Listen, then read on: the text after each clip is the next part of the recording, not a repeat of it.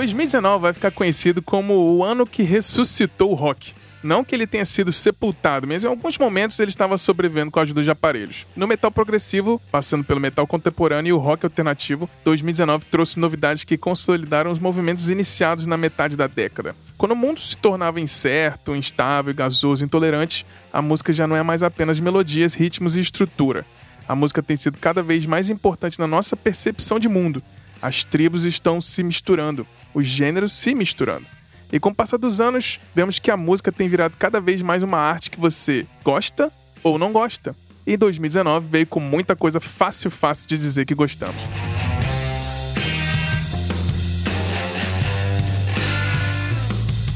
Bom dia, boa tarde, boa noite sejam bem-vindos e bem-vindas ao Silêncio no Estúdio. Eu sou Bruno Ribeiro e o episódio de hoje é pra gente coroar os melhores discos de 2019, esse ano maravilhoso. E com o nosso time completo aqui nesse episódio de hoje maravilhoso, temos aqui o meu xará, músico, compositor e poeta, o nosso querido Bruno Lopes. Bom dia, Brunão. Bom dia, boa tarde, boa noite, jovens. Saudade de vocês, hein? Gravar novamente. Muito 2019, bom. muita coisa para falar, né? É. E esperamos que, igual o ano passado, né? Vamos enriquecer o catálogo dos nossos ouvintes que sempre esperam alguma coisa boa da gente. Não sei se a gente entrega, mas que a gente tenta, a gente tenta. É, isso aí. Eu vou passar o ano inteiro escutando o que a gente vai indicar aqui. Pois é. é. Isso aí, muito bom, muito bom. E nós, mais um nosso time completo aqui para continuar nossa mesa de hoje. Temos o nosso apaixonado informativo, nosso querido Vinícius Cabral. Bom dia, Vini. Bom dia, galera. Tudo bom? Pessoal da mesa, ouvintes. É isso aí, empolgadíssimo para falar do Melhores do Ano. Esse ano a gente se preparou o ano inteiro, né? É. É, e é isso aí. Tamo junto, vamos lá. Vamos nessa, vamos nessa. Vamos correr que tem muito disco pra gente falar. Muito. E para fechar nosso time de hoje aqui, temos nosso enciclopédico emotivo, nosso querido Márcio Viana. Bom dia, Marcião. Bom dia, olá pessoal, tudo bem? É, pois é, é, eu vou dizer para vocês que para mim foi do, doloroso escolher assim, os nomes. então, eu comecei achando que ia ser, que ia ter poucas escolhas, descobri que tinha muita coisa, aconteceu muita coisa esse ano que eu, assim, é a, a, a música acaba sendo trilha sonora da, da, das coisas dos nossos afazeres e a gente não percebe o tanto de coisa que a gente ouviu durante o ano, né? É verdade. E, e é bem por aí mesmo, as escolhas ficam difíceis. Até os 44 do segundo tempo eu tava mudando a minha lista aqui, ó. mas vamos lá, vamos lá. É, é muito bom, é muito bom, maravilhoso. É isso aí, muito bom. Sejam bem-vindos, Márcio, Bruno e Vini. Então, nesse episódio de hoje, a gente vai fazer aqui uma lista com mais de 40 discos, com certeza, mas a gente vai citar aqui pelo menos uns 80 discos, no mínimo, maravilhosos que a gente ouviu e amou em 2019. Tem disco para todos os gostos, tenho certeza que algum desses aqui que a gente se inspirou vai inspirar vocês. Se você não conhece ou conhece melhor, para a gente debater aqui compartilhar com vocês o que a gente ouviu durante esse ano que a gente achou mais legal. Não necessariamente são os melhores, mas talvez os cada um dos quatro aqui trouxe um critério diferente, cada um os discos que mais me emocionaram ou discos que a gente acha racionalmente melhor. Então a gente vai ter um debate aqui muito legal fazendo essa listagem aqui com esses né, nossos melhores discos de 2019. Mas se mas antes da gente começar aqui o episódio, se você está aqui ouvindo pela primeira vez, chegou aqui por curiosidade e quer conhecer um pouco mais do nosso trabalho, é só nos acompanhar no silencionostudio.com.br e interagir com a gente nas redes sociais, lá no Instagram e no Twitter, no arroba Silêncio Podcast. A gente também produz conteúdos exclusivos para os nossos apoiadores. Toda semana a gente envia uma newsletter aí com notícias, dicas e muita informação e episódio extra em formato de e-mail que é semanal, com um precinho de um cafezinho por mês e já pode virar um apoiador. Se você quiser saber mais como participar, é só entrar no silencionostudio.com.br e clicar no menu Apoie para saber todos os detalhes e transparentes para você saber como pode ajudar a gente financeiramente. Mas vamos seguir aqui para esse episódio listando os melhores álbuns de 2019 e a gente volta já já.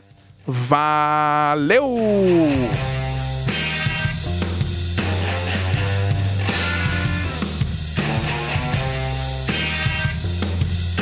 Então, para fazer um disclaimer aqui de como que a nossa lista vai funcionar, se você já ouviu o nosso episódio de melhores discos de 2018 do ano passado, a gente vai fazer basicamente no mesmo esquema.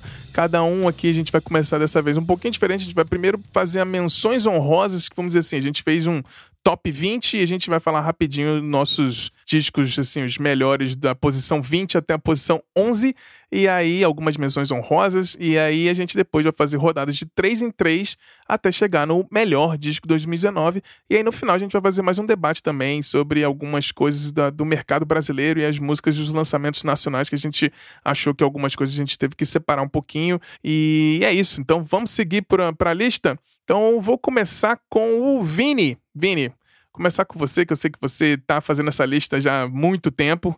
Então começa aí com a gente o, a sua lista de menções honrosas aí da posição 20 até a posição de número 11 para a gente depois seguir para o top 10.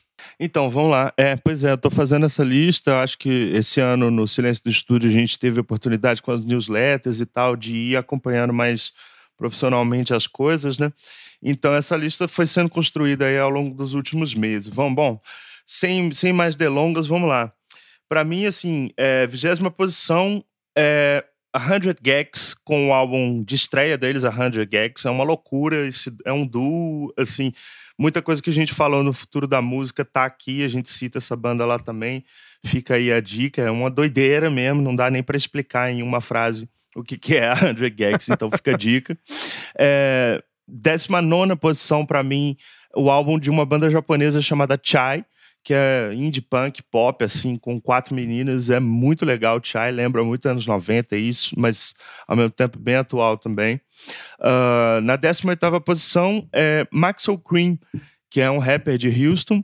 Uh, e, enfim, tem, tem, tem um som muito legal. Eu gosto muito do álbum anterior dele também. São beats de trap ainda, mas esse cara é um rapper mesmo, assim. Eu gosto, gostei muito desse álbum, assim, do rapper texano bem uhum. enérgico e tal, bem legal. 17 lugar para mim é JPEG Mafia, com o disco novo dele chama All My Heroes Are Cornballs. Que bom, já do título já dá para ver que é uma doideira, é. é. muito sarcástico, político, assim, um trabalho bem interessante do JPEG Mafia. Uh, no 16 lugar, a Sharon Van Etten Sharon Van Etten, com o álbum dela Remind Me Tomorrow, também um belo disco assim de rock alternativo, bem interessante, fez a minha cabeça esse ano, tem um single maravilhoso, maravilhoso, chama Seventeen, uma das músicas do ano assim para mim. Uh, mas é isso, fica essa dica aí que é um disco bem bem rico assim. Bom, 15 quinto lugar, a querida Billie Eilish com When We Fall Asleep, Where Do We Go? Não tem como esse disco entrou em todas as listas, é muito impactante, é, né? Uma, ela lançou esse álbum com 17 anos de idade, então assim, é, sem, sem mais, não tem muito o que falar, assim, só ouvir e acompanhar, né?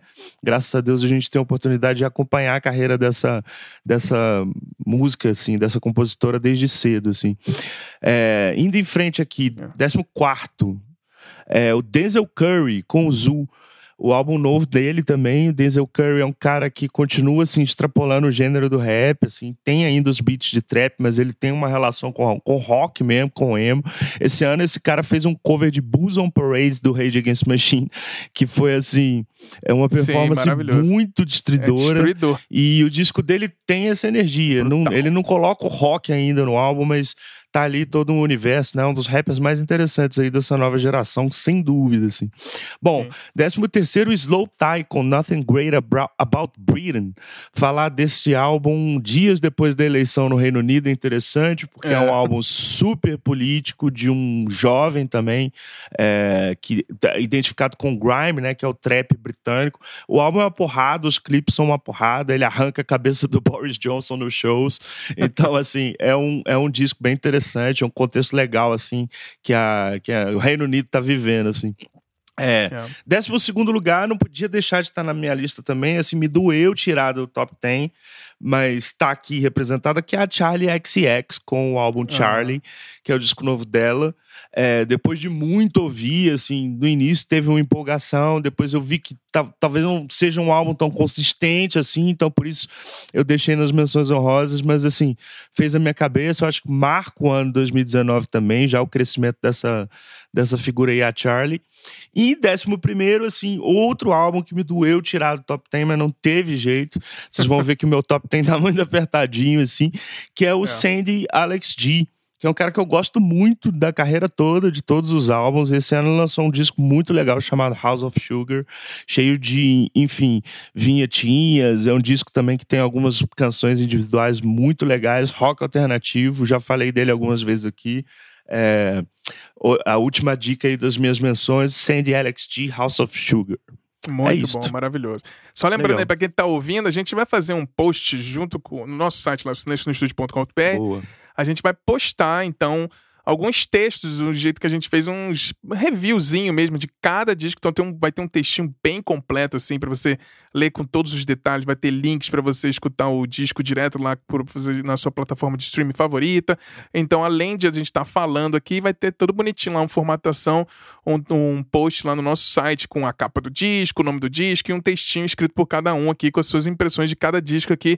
Mas é isso aí, muito bom aí sua, sua lista aí do 20 até o 11 vai chegando, vai, vai, é, vai chegando ali no 14, 13, 12, vai ficando mais difícil, né? Aí você Sim. fica aquela dorzinha no coração de, ah, vou ter que cortar, não sei o quê. E aí você fica naquele conflito. Tem gente que gosta de não, não ter ranking, né? E em falar nisso, Marcial, ano passado você falou que não gostava de ranquear as coisas. E esse ano, você ranqueou ou não? Na verdade, eu ranqueei a, a, os 10 primeiros, mas os 20, eu, apesar de eu ter numerado, é, é, assim, meio que sem ordem de preferência. Eu vou, vou falar na, na, nas posições que eu coloquei aqui, mas na verdade não é bem isso, tá? É, são, são, os que eu ouvi mesmo. É, os discos que não entraram no, no seu top 10, né? Sem ordem de de preferência. Exatamente. Aqui. Muito Ex bom. Exatamente, até porque é assim, é, é, eu, é, são discos que merecem ser mencionados, mas assim, eu não, não aponto de eu, de eu ter colocado no, no, no, top 10 a princípio, mas uh, poderiam estar, né? Uhum. Poderiam estar. Então, é, eu começo com o disco de um cara chamado Beto Cupertino, ele é vocalista da banda Violins de, de Goiânia, né? Ele lançou um uhum. disco chamado A Gente Vai Encontrar Sossego, que é meio isso, é meio, é meio é, é essa questão da é, é, o, o, clima do país e tal. Um disco, ele, ele falou que é um disco para ele para ele próprio, para ele se curar, né? Tem uma música chamada Calma Cara uhum. e eu ouço isso direto porque eu tenho que ficar calmo mesmo. é, Tava ouvindo até essa semana, comentei com, com vocês no nosso particular aí, o disco do Lazo, Magenta, né? Que, uhum. é, cara, é um disco muito confessional. É, é, é, tô pirando no som do, do, do rapaz, assim, é, é muito bom, tem, é, todo mundo tem que ouvir. Tem um disco chamado é, O Menino Velho da Fronteira, é, do Dario Júlio e os Franciscanos, que na verdade é, uma, é um projeto de um cara chamado Dari Júnior, ele era vocalista do Terminal Guadalupe, lá de Curitiba e tal, e ele fez esse disco, é um disco meio de memórias da infância dele até a, a vida adulta e tal. Uhum. Acompanhei a, a, um pouco da produção desse disco, achei muito bacana, era legal mencionar aqui. É uma banda chamada Deer Hunter, que não é, atenção Bruno Lopes, não é o, não é o The Deer Hunter, é, é Deer com, com, é, né? Eu, eu até dei um salto aqui que eu falei, meu, vou te dar é. um abraço agora. Mas é outra banda, na verdade é essa, essa, essa, essa passeia mais pelo indie, assim, e tal. Sim. Eles lançaram um disco esse ano chamado Why Hasn't Everything Already Disappeared? É um disco meio é, distópico, assim, nos temas e tal, em uma sonoridade muito bacana. Ah. É, vale a pena ouvir. Aí tem os discos que, na verdade, assim, eu, é, é, eu coloco aqui como para dizer que eu concordo com o que vocês vão falar. é, eu sei que o Vini vai ter bastante coisa para falar desse disco da Angel Olsen, é, o All Mirrors, né? O disco é fantástico. Poderia estar tá no meu top 10, só não entrou porque, por não, porque não tinha vaga e tal, mas poderia estar tá lá, né? É, mesma coisa o disco do Tool, né? É, eu tô falando aqui no 15, tá? Mas na verdade, meu, é, é difícil até pontuar esse disco, né? Uhum. É, o, Bru, o Bruno Léo Ribeiro com certeza vai falar muita coisa do disco do Tool, Firnóculo, então eu vou, eu vou deixar. Acredite no que ele disser, porque é verdade. É bem isso. Mas, mas a mesma coisa aí o que o Vini falou da Sharon Von Etten, né? É, essa cantora cantora não erra, cara. É impressionante, impressionante. É. Ela lançou então o Remind Me Tomorrow, é um descasso. Descasso. Aí tem uma tem uma cantora que eu descobri por acaso, descobri, vi na internet, né? É, chamada Faye Webster, com um disco chamado Atlanta Millionaires Club. É uma grata surpresa, ouçam porque é, é, vale a pena ouvir essa cantora, muito legal. Bacana. É, vou mencionar aqui o disco da Lana Del Rey também, que eu, é, é, a mesma coisa, concordo com o que o Vini vai falar, mas eu queria mencionar aqui cover do, do Sublime, que ela fez aquilo e ficou com perdão do trocadilho, ficou sublime, rapaz. É demais, demais.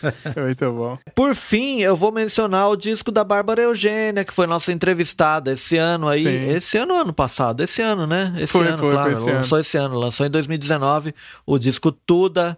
Eu acompanhei o lançamento desse disco. O disco está fantástico, tem participações incríveis, então é um disco que vale ser mencionado aí. Com certeza. É isso, a minha listinha de dos menções honrosas é isso aí. É, são coisas que poderiam estar na lista oficial. É, mas ficaram de fora, né? Muito bom, bacana demais, é. Marcião.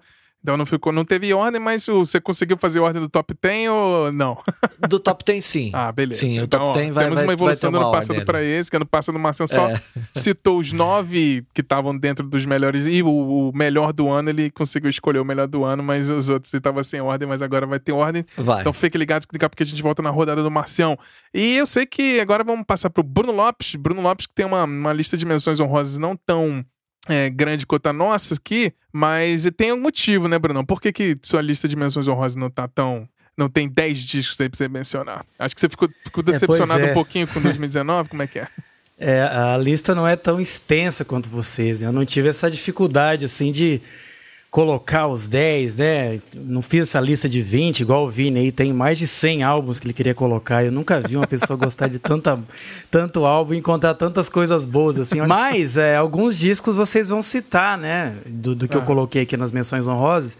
Porque, por exemplo, eu comecei o ano é, acreditando que o OPF, né, com esse disco Em Calda Veneno aqui, Uhum. estaria tranquilamente no top 10. E eu, eu só não coloquei ele porque eu acho que você, Bruno Léo, vai falar mais bonito que eu sobre ele. Mas ele tá aqui, um descasso, assim, é, é, Eu vou deixar você falar, só vou citar ele aqui, que você vai dar mais, mais exemplos, né? Mais a sua observação que eu concordo sobre esse disco. Uhum. É, então ele vai estar tá aqui nas minhas menções honrosas, que é um disco que eu ouvi muito esse ano. É, outro disco que não entrou aqui no finalzinho, mas eu ouvi bastante, que é o do Blacktop Mojo, o Under the Sun. A música You On Last é uma das que eu mais ouvi esse ano, uma banda de rock and roll aí bem interessante, que vai deixei aqui também na listinha. É, eu vi todo mundo aí, eu sou sempre criticado por causa dos covers, né? Mas muita gente falando de covers aí, o Marcelo falou do Sublime, e eu preciso é. falar do Johnny Land, né, que vai lançar um disco o ano que vem, 2020, já vou colocar aqui quando a gente for fazer essa lista o ano que vem, já vai estar tá aqui o Lonely Nights do Journey, que é o, o Heavy Rock Radio 2 is, is a Cut in the Classics, que é a parte 2 do, do, do álbum que ele tinha lançado lá em 2016, que ele faz covers aí da, das músicas clássicas e tal. E nessa, a que ele lançou aqui esse ano pra gente ficar com vontade de saber o que, que vai ser o ano que vem, foi justamente Lonely Nights do nosso querido Brian Adams. Olha aí. É maravilhoso, um cover assim sensacional. Tem até um clipezinho é, também está aqui nas minhas menções. E também não preciso, é, não posso esquecer de falar do, da parceria do Brandon Urie do Panic! at the Disco com a Taylor Swift, né, com a música Me. Uhum. Inclusive, se vocês ouvirem o nosso episódio lá que fala sobre as construções de música, né, o Millennium Whoop e tal, nessa música tem praticamente todas as fórmulas de música pop, eles colocaram nessa música, então é impossível você não gostar. É. Inclusive, o clipe é bem bacana também, vale muito a pena.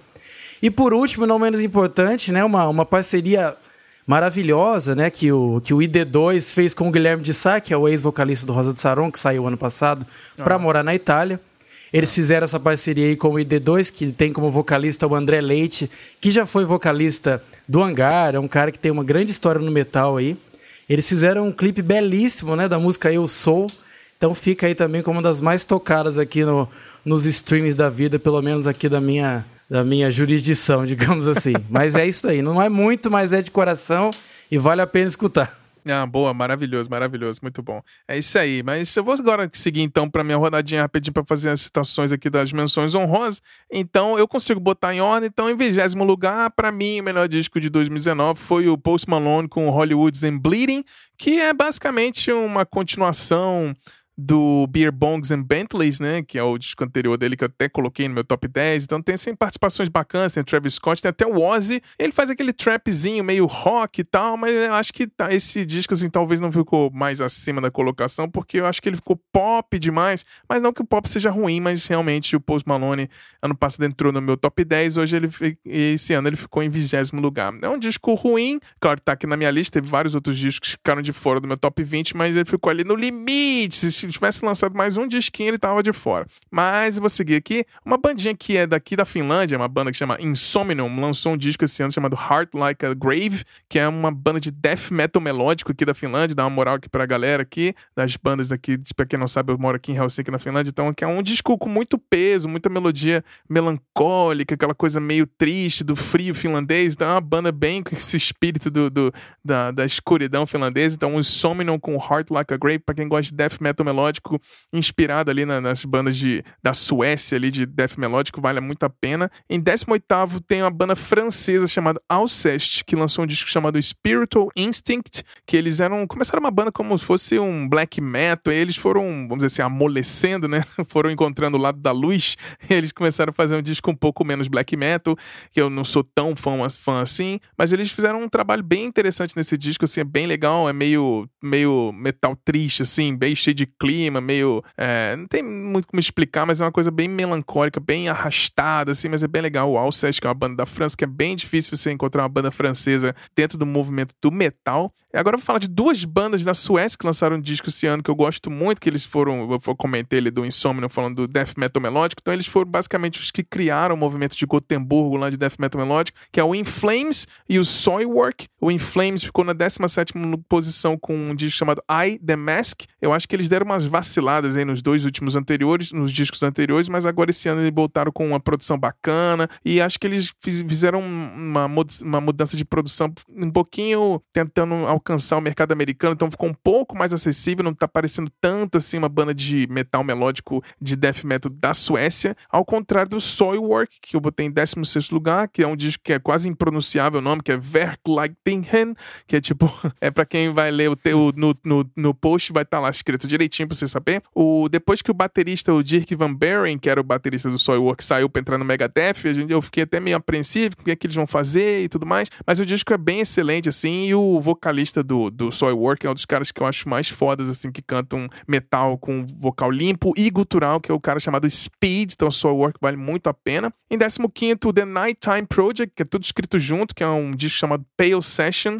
Pale Season, que na verdade é um projeto de ex-membros da banda de, de, de metal Doom é, da Suécia chamado Catatone, então o guitarrista e o baixista é, montaram esse projeto The Nighttime Project, que é um, é um metal triste, assim, mas não é triste de, ah, tô triste, não, é triste, tipo, depressão, escuridão, agonia, mas é um disco, assim, que é, que é bom de, de ouvir naquele dia chuvoso, e aí você fica, né, você entra no clima, assim, você fica até alegre, porque você fica assim, cara, os caras são tão tristes que eu, eu acho que eu não, não, não, não sou tão triste assim, vou ficar feliz.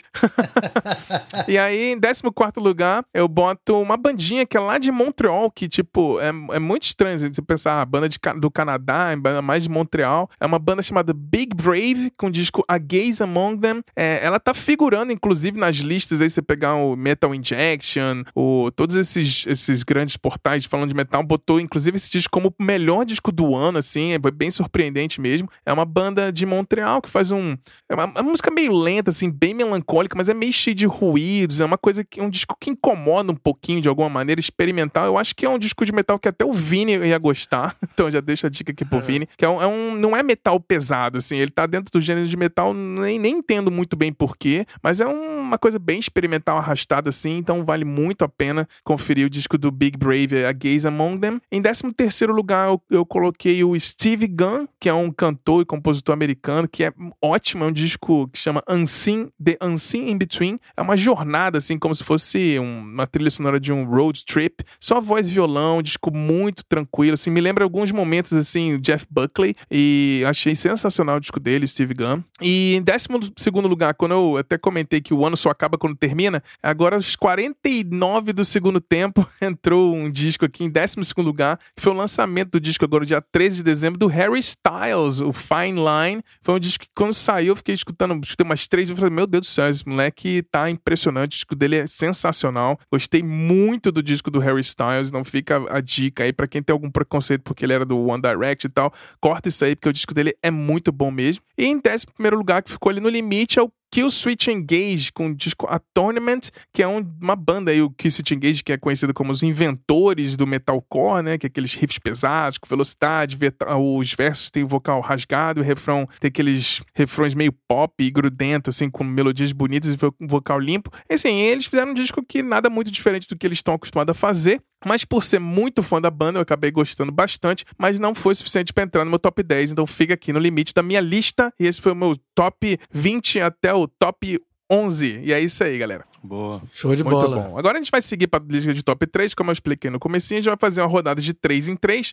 E aí a gente vai fazendo esse revezamento até o disco número 1 melhor de cada um. Então vamos seguir na ordemzinha. Vini, eu sei que foi difícil. Fala aí pra gente foi. quais são os seus três é. primeiros dessa rodada. Então, é, de baixo para cima, começando com o décimo lugar aí, retomando das menções. É, vou de Black Midi com o álbum Schlagenheim. O Black Midi é assim, é uma banda nova, eles vira, viralizaram esse ano com uma apresentação antológica naquela, na, na rádio KXP, com um pocket show num hostel, assim, na Finlândia, inclusive, foi o show, a gravação.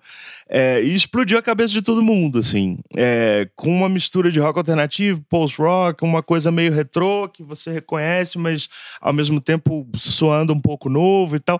E o que mais chamava atenção nessa apresentação de cara era, a ideia, primeiro, assim, a sensação de que a banda não tinha nenhum álbum pronto ainda. Uhum. É, algumas das músicas estavam apresentadas como sem título, mas já aparecia um grupo assim veterano e todos os integrantes parece que têm 12 anos de idade, assim. Então isso já chamava atenção na, nessa apresentação da banda. E meses depois eles lançam o álbum Schlagenheim, que para mim assim é a novidade mais marcante do ano, assim, com os músicos são incríveis, o baterista para vocês que gostam de, de math rock um pouco, metal e tal, o baterista é um escândalo. É, e é isso, Black Midi meio que desafia assim nerd musical igual eu e assim vocês para ficar buscando referência e estão nem aí para elas também, assim. Tem um cara que toca sampler no meio de uma música e tal. Ficam os destaques aí de, de músicas a Boom Boom Boom, que eu acho foda, e Ducter, que tem um clipe também.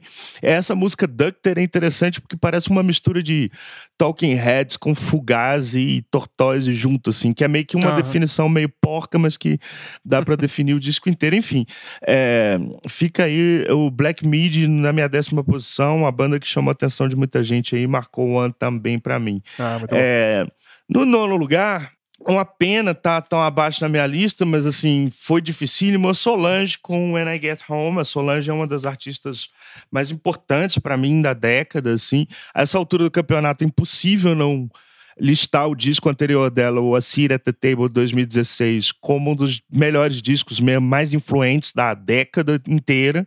Assim, ela, é, ela é uma das responsáveis por levar o soul e o rhythm and blues contemporâneo assim à perfeição, com timbres contemporâneos e tudo. E a, aqui nesse álbum ela continua por um lado, a gente é tentado a falar que parece uma continuação do Assyria The Table, porque tem uma estrutura parecida da, dos arranjos e das músicas, dos interlúdios e tal. Mas é até sacanagem falar isso, porque é um puta disco individualmente, assim, sabe? É, ela já vai passando dos limites do que é possível fazer. Ela, além da Solange ser uma puta artista, uma multi-artista, lançou um filme junto com esse, com esse disco, uhum. é, tá fazendo apresentações sensacionais como uma recentemente no Jimmy Fallon, assim, ela tem essa característica das produtoras compositoras, né, assim, de chamar gente muito interessante para o álbum. Então, nesse álbum ela traz, por exemplo, o Pharrell Williams, o, o Standing on the Corner, que é um grupo meio experimental muito bacana, e o Panda Bear, por exemplo, assim, um uhum. cara que você não imagina que vai estar no álbum da Solange e tá lá, e é muito interessante. Ele faz alguma, compõe, compõe algumas músicas com ela também. Mas muito enfim, bom. o disco tem uma uma, tem uma linha meio experimental, por um lado, com algumas músicas, tipo a própria Beans, que, que é com Panda Bear e Gerard e tal. E tem um, é, aquela levada dela, né? Soul, já que você aguarda. Uhum. É, o Down with the Click, Wait to the Show, Dreams, Stay Flow, só musicaço. E para mim, para fechar, esse disco tem a melhor música do ano, uma das pelo menos, que é a Almida, que é uma música incrível. Ela apresentou no Jimmy Fallon agora também, mas no clipe e na gravação original tem a participação do Playboy Cardi, que é um capítulo à parte, assim. Então, assim, a Solange mais uma vez explodindo cabeças aí no ano. Muito bom. E aí, a, a Beyoncé é irmã da Solange? a Beyoncé é completamente irmã da Solange. Na verdade, assim, a, é uma família que vou te é. contar, né, cara? Assim, tem a Beyoncé e a irmã dela é simplesmente uma das maiores multiartistas desse tempo. A Solange é mais completa, né? A Solange é. não é a, a, a intérprete só, ela é compositora, intérprete, diretora, ela dirige clipes e dirigiu esse filme, por exemplo, uhum. pro álbum When I Get Home. Então, é uma, uma artista completa, maravilhosa, assim. Ah, bom, bom, seguindo aqui, na oitava posição, um cara muito interessante também, que é o Roberto Carlos, só que é o Roberto Carlos gringo, é o Roberto Carlos Land. é um ele é um filho de equatorianos que é dono aí de um projeto que chama Elado Negro, né? É, Picolé Negro, na ah. tradução livre aqui. O Roberto Carlos Lange chegou no sexto álbum dele já e por incrível que pareça não chamou tanta atenção assim, minha pelo menos com os álbuns anteriores, com os trabalhos anteriores, porque eu acho que estava meio que dentro de uma nuvem assim, indie, drone, experimental e tal. E esse disco, eu acho que ele chega num, num, numa consolidação da, da estética dele, assim, sabe? É o disco é antecipado por um single incrível de Running, que é uma música muito legal. E tem todo um arsenal de texturas, dream pop, assim, com uma, com uma coisa que talvez seja até acidental, mas que remete ao cancioneiro, assim, do rock latino. Até porque ele canta em espanhol algumas músicas, né? Ah. É, todo Todo Lo Que Me Falta, que é uma música incrível, assim, e outras com synths muito drone, assim, muito dreamy, como a música de abertura do álbum Please Won't Please, que é linda, assim. Eu acho que o, que o Elado Negro esse ano, ele representou esse espaço, até interessante o, o, o Márcio ter citado Deer Hunter, porque é um espaço que vinha sendo ocupado por bandas como Beach House, uhum, ano passado é. mesmo estava na minha lista, Deer Hunter ou Animal Collective e tal. E, enquanto essas bandas estão já num, num, num ciclo final, talvez, das suas carreiras, e, é, o Elado Negro aparece retomando um pouco essa linha, assim. Para mim, ele é uma mistura de Panda Bear com Charlie Garcia, incrível, assim. Olha aí. É um disco muito legal, com, com esses drones, assim, de, de synths e é, acho que é isso. Fica a dica aí. É um disco bem, bem calmo, bem imersivo, assim. Então fica a dica. O single running também pode ser uma excelente porta de entrada para ele. Bom, é Lado Negro, meu oitavo lugar aí com This Is How You Smile. Muito bom, muito bom, maravilhoso. Vamos seguir agora, Marcião. Quais são os seus 19 e oitavo lugares aí do seu top 10? Bom, é, o 19 e oitavo, vamos lá. Para mim foi uma grata surpresa esse ano, porque eu não, não imaginava que ia, gostar dessa banda, né? Nem assim, na, na, não é das minhas bandas preferidas nacionais, mas acabou é, é, sendo esse ano um dos discos meus preferidos. Assim, é, no décimo lugar eu escolhi o Barão Vermelho com um disco chamado Viva. Olha aí. E vou explicar por quê. É, o Barão Vermelho se reinventou, né? O, o Frejá finalmente saiu, disse: ah, não, não quero mais, né? Tá nessa banda e tal. Uhum. É, a carreira solo dele tava dando muito certo e tal eles precisaram remontar a banda, eles estavam afim ainda de, de continuar tocando. O Guto Goff e o Maurício Barros, né? É. Que são os membros é, formadores do Barão Vermelho, né? Aí que eles fizeram? Eles chamaram um cara que tava na crista da onda aí, que é o Suricato, né? Uhum. Que particularmente eu nunca tinha ouvido esse cara cantar. Não, não conhecia muito da, da, das coisas dele. Sabia que ele participou lá do reality show na Globo e tal. Pra minha surpresa, eles, eles conseguiram é, fazer um disco bom. E embora o timbre de voz do, do, do Rodrigo Suricato é, lembre bastante o do, do Frejá, em alguns momentos até do Cazuza, até assusta um pouquinho. Uhum. É, o disco é muito original. É, ele não tem, não é uma pegada assim de, de cover de si mesmo. É um, é um disco que uhum. tem, tem, tem uma temática legal, assim, letras boas, é, melodias muito boas, né? Tem uma música que chama Por Onde Eu For, acho que é isso. é, meu, é, é, muito boa, assim, para tocar no rádio mesmo, é, é, do tempo que se tocava no rádio, uhum. né? É, então é, é um disco que me surpreendeu positivamente, assim, é, no, é, música de trabalho, sei lá, né? Não, não é, não é como, como antes, mas enfim, é um disco que me surpreendeu muito positivamente, assim, porque é um disco que, agradável de se ouvir. Muito bom. É o Barão Vermelho, então, quer dizer, eu, eu, eles fizeram o melhor álbum deles desde os anos 90, assim, acho que desde os supermercados da vida tal. Que, é, acho que é esse que tem o Meus Bons Amigos e tal. Enfim. Pois é, surpreendente ter Barão Vermelho na lista de 2019. É, é, exatamente, exatamente. E, bom, aí é, não poderia deixar de falar do Jardim Macalé, lançou o belíssimo disco Besta Fera. Assim, eu acho que a gente até já falou isso em algum episódio. É, os artistas veteranos que estão aí e, e, e, precisam lançar discos e, e, tudo, eles têm se juntado com uma galera que está muito afim de, de, de trazer esses caras à tona né? O Jardim Macalé foi basicamente isso. Ele chamou o Kiko Dinucci, que é um cara que é lá do Metá Metá, um cara que tem, tem, tem uma, uma experiência aí na música, e reuniu uma galera, Rômulo Frois e tal, é, e lançou esse Besta Fera, um disco muito bem produzido, assim, muito é, cheio de é, boas canções, né? Eu destaco é, uma que ele fez com, com o menino do Terno lá, esqueci até o nome do rapaz, Tim Bernardes. Tim Bernardes. É, que é, que é a, a, o Buraco da Consolação. É uma música muito bonita tal. É, tem Trevas, que é fantástica, que é, ele lançou até primeiro, lançou como single, single antes, né?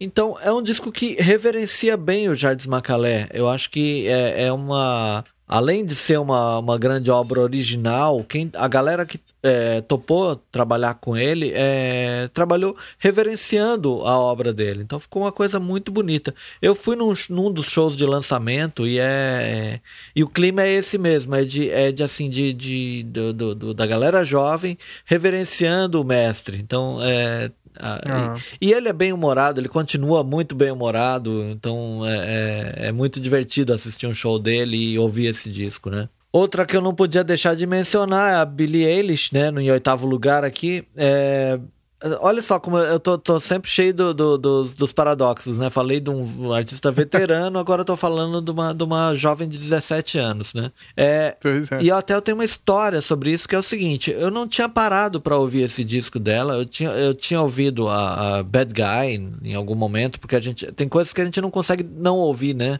É, pois é. Tá é. tocando em algum lugar. Né? E, mas não tinha parado, não tinha prestado atenção nessa música. Eu fui prestar atenção porque é, eu tenho, eu trabalho com duas jovens aprendizes que têm essa faixa de idade da, da Billie Eilish e começou a tocar no rádio uma versão é, de Bad Guy. E o que é impressionante, né? 2019 tem gente já fazendo versão de música de 2019, mas era uma versão ska é, de uma banda chamada The Interrupters é, de Bad Guy.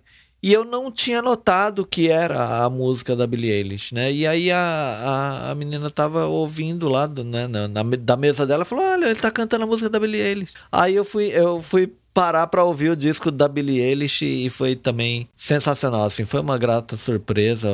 É, é um disco que, assim, parece que é, ela tá muito bem direcionada é, musicalmente, assim, é, o disco é, tem uma produção mínima, né, é, bem o básico mesmo, né, da, da, da, ela consegue fazer melodias pop com pouca pouca produção, assim, aquela nada, nada grandiloquente, apoteótico, assim, né? É, é beira um pouco instrumental, né? Uhum. E o que não é muito comum na música pop, né?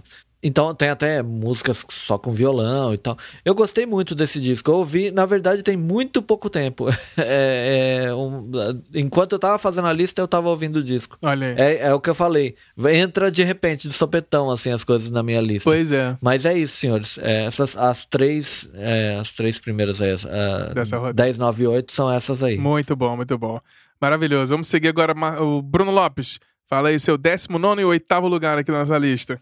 Ah, muita coisa legal. E esse que o, que o Marcião falou aí, eu escutei só essa música Bad Guy e já tô curioso pra ouvir essa versão aí, que provavelmente deve ser melhor que a música original. já tô querendo ouvir já. já falou homem cover aqui.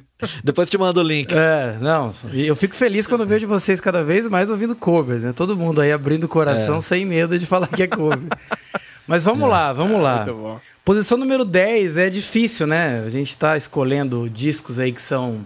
É, normalmente são músicas novas, né? Material totalmente novo, mas eu não tenho como não colocar aqui esse disco Unite Alive in Madrid do Halloween, né? Que o Halloween a gente falou isso um pouco também no, no episódio de, de Power Metal lá, que às vezes é um, é um estilo que a gente escuta tanto que enjoa, mas é qualquer coisa que apareça nova a gente começa a se lembrar por que, que a gente parou de ouvir aquilo e precisa ouvir e abraçar. E esse disco do Halloween, é, ele é sensacional, né? Porque ele trouxe de volta a união dos três vocalistas que passaram pela banda, né? Muita história. É, é, praticamente você está olhando ali a história acontecer. E o que eu acho mais legal de tudo isso é que é, como, como a gente tem que acreditar mais nos artistas, no, na, na, na, verdade que os músicos da banda contam, né? Porque todo mundo fica naquela, naquela criação de intriga entre ah, o vocalista, o primeiro vocalista, o Kai Hansen, cantava mais que o Andy Darius, que o Michael Kinsey cantava mais que os três, e eles dizendo simplesmente, meu, não interessa o que vocês estão pensando, a gente está aqui de volta, a gente quer fazer música, uhum. a gente quer fazer metal. E é impressionante, assim, os registros eles passaram pelo Brasil, infelizmente não pude ver. Mas é incrível você ver a história sendo contada ali na sua frente e ver que os três vocalistas estão numa, numa sincronia, assim, incrível, né? Parece que eles to, é, passaram pela banda, mesmo que nunca tiver, tivessem encontrado, né? Porque quando entrou um outro saiu. Uhum. Mas é muito legal e preciso destacar também que eu sou muito fã do Andy Darius, né? Dos três vocalistas aí, ele sempre foi o para mim, o cara que se o Halloween existe hoje é porque ele entrou e não deixou ali, não a peteca cair, mas no caso a abóbora, né? A abóbora não caiu é. ali, porque ele, ele entrou como um grande compositor e, e você vê ele duetando com o Michael Kinski e até fazendo notas até mais altas que do Michael Kinski, muita gente criticava o Andy Davis, e você vê os dois é. ali, um, um sendo fã do outro, né? Eu achei isso incrível, assim, é sempre muito bom você Sim. ver uma banda como o Halloween. Eu sempre tento colocar o Halloween como uma banda que era que era para ser maior que o Iron Maiden e já fui criticado várias vezes, eu não tô nem aí por isso também. Mas eu acho que é, o Halloween deveria ter o, o status maior do que, do que eles têm, mas infelizmente não tiveram. Mas enfim, tem uma música nova nesse disco, né? Que é o Pumpkins United, né? Que é para mostrar que eles se reuniram mesmo. Uhum. E sempre que eu falo de Halloween, eu deixo, né, Xará, aquele, aquela tristeza é. de nessa reunião não, não estarem presentes o Oli Kush, que para mim é um dos bateristas mais virtuosos do metal, e o Roland Grapple, que é mais ou menos uma espécie de Paul Dayano, que ele vive um pouco do Halloween. É. Tudo que ele tem hoje é do Halloween. Ele lançou um disco agora com só músicas que ele fez do, com o Halloween, né? Então é, é. Fica esperando, né? Fica tentando ganhar cifras ali com o que ele fez com a banda. Mas aqui na minha décima posição, United Alive em Madrid com o Halloween que é sempre bom ter metal na lista aí, né, gente? Maravilhoso, é isso aí. E aí, indo aqui pra posição 9, vocês vão perceber que a minha lista ela tá bem rock, assim, para fazer jus ao que foi 2019, né? O rock, se um dia uhum. a gente tava matando ele, hoje ele tá assassinando os outros, né? Ele tá. Veio é, da. Exatamente. Levantou da tumba para fazer aí a, os. Sei lá, fazer justi... zumbi, é, ataque é. zumbi apocalipse aí. exatamente, tá aí atacando todo mundo. Eu vou colocar aqui o, o é, no, na posição número 9 o Inglorious, né, com o disco Right Nowhere, que é uma, uma banda que também está fazendo um hard rock aí. E o mais engraçado é que esse disco deles, que saiu em, agora em 2019, quando o disco saiu, o baixista e os guitarristas ab abandonaram a banda. Simplesmente assim. Aí.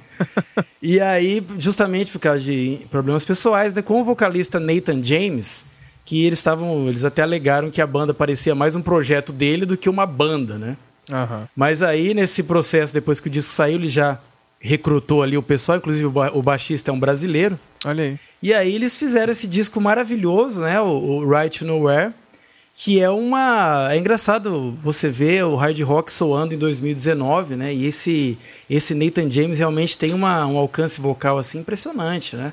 São, são músicas assim que fazem a gente voltar um pouquinho lá para para aquela época de 80, 90, um final de 70, começo de 80, mas com essa sonoridade de frescor, assim, né, do que a gente tem hoje em 2019. Sim. Então, um disco que eu ouvi bastante, o Inglorious aqui, tirando essas tretas aqui, eu até coloquei né, que para você fazer hard rock hoje é legal você ter até aquelas tretas da época, né?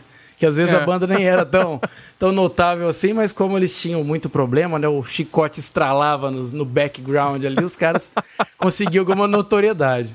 É. é. então essa é a posição número 9, né? O Inglorious. E aí, mudando totalmente aqui, né, pra, pra oitava posição, um disco que eu ouvi aqui quando eu estava desmontando uma cama aqui da, da minha casa. Eu escolhi um disco para tocar aqui aleatoriamente. E como demorou bastante, que eu não tenho essa habilidade de carpi, car, marcenaria, enfim, demorou bastante para eu terminar. Então eu ouvi esse disco várias vezes, que é o disco do, de uma banda que chama OAR, né? Que é uma que é uma síntese de Of a Revolution, né? Que é uma, uh -huh. uma banda americana aí, que é o disco The Mighty. E é muito interessante, porque a primeira vez que eu ouvi essa banda, eu achei que era o Train, que o vocal do nosso querido amigo, o Mike Roberge, que lembra um pouquinho o vocalista do Train. Mas esse disco é ótimo, esse é um disco que eu ouvi bastante. Ele começa com uma pegada meio reggae, aí depois ele passa ali pro, pro indie, tem umas baladinhas assim, mas tudo isso num, num pop rock, ele bem honesto. Uhum. E se você pegar a história da banda, eles são de 96, né? Eles foram evoluindo bastante. E aqui eu acho que eles conseguiram fazer o que a gente chama de é, o álbum maturidade, né? Que a gente falou do Disney do Bon Jovi, que é vamos fazer um disco que a gente quer fazer Uhum. E o resultado é ótimo, assim. O, a primeira música de é, Knocking at Your Door, que é maravilhosa, começa meio com um reggaezinho, depois ele evolui para um, um pop rock ali, uma coisa um pouquinho alternativa. Mas eu uhum. deixo aí de quem foi ouvir essa música, esse disco, a música Nantucket Is Gone, que é assim uma sugestão de play para vida. Você pode, ela, você vai ouvir ela, ela vai entrar tranquilamente aí na sua, é, sei lá, músicas para acordar e ter um dia legal que é muito bacana mesmo.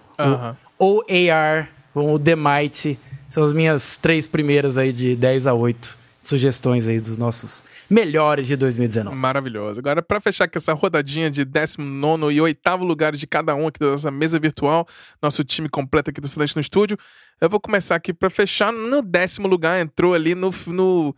Foi bem difícil, fiquei muito em conflito, mas em décimo lugar ficou então o Rival Sons com o Feral Roots. É. é. o Rival Sons, que é uma banda que eu já tinha.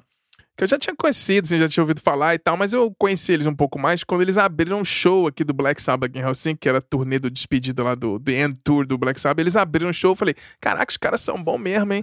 eu nunca tinha parado pra ouvir assim com, com, com carinho, né? Mas aí esse ano então, eles lançaram esse ótimo Feral Roots aí, que a galera, assim, tem, tem, uma galera aí que fala muito mal dessas ondas de banda nova, tipo Greta Van Fleet, o Rival Sons, que eles soam meio imitando, entre aspas, os, a sonoridade dos anos 70, igual Led Zeppelin e tal. Mas assim, galera, deixa os caras, né? Deixa a galera. Assim, qual é o problema de você pegar uma música que você adorava, ou que você adora, e fazer uma coisa em homenagem àquilo, àquilo, àquilo né? Então eu acho que o Sons ele faz uma homenagem fantástica quem gosta daquele rock cru ali dos anos 70. Eu acho sensacional. Eu achei esse disco muito, muito bom, assim, a sonoridade, o jeito que ele é mixado, o jeito da produção. Eu destaco muito a música que abre o disco, que é Do You Worst, que já mostra basicamente qual vai ser o tom do disco, assim, até o final. E também gostei muito do, do single, que antes de lançar o disco, eles lançaram um single que chama Sugar on the Bone, que tem lá no meio da letra lá uma frase mais clichê de rock que você possa imaginar, né? Que é Chicks are getting hot on the fire. you want that rock and roll. As garotas estão ficando quentes no fogo e você quer, você quer aquele rock and roll. Então, assim, é um clichêzão. Meu Deus. Daquele, daquele rock and roll dos anos 70, bem feijão com arroz, mas aquele feijãozinho com arroz da vovó que você ama e não precisa de mais nada. Mas é isso aí, fica no meu décimo Sustenta, lugar. Sustenta, né, Xará? É, exatamente. Fica então no décimo lugar, Rival Sons com Feral Roots. Em nono lugar, depois de quatro anos de espera dessas maravilhosas, as roqueiras do Slater Kinney.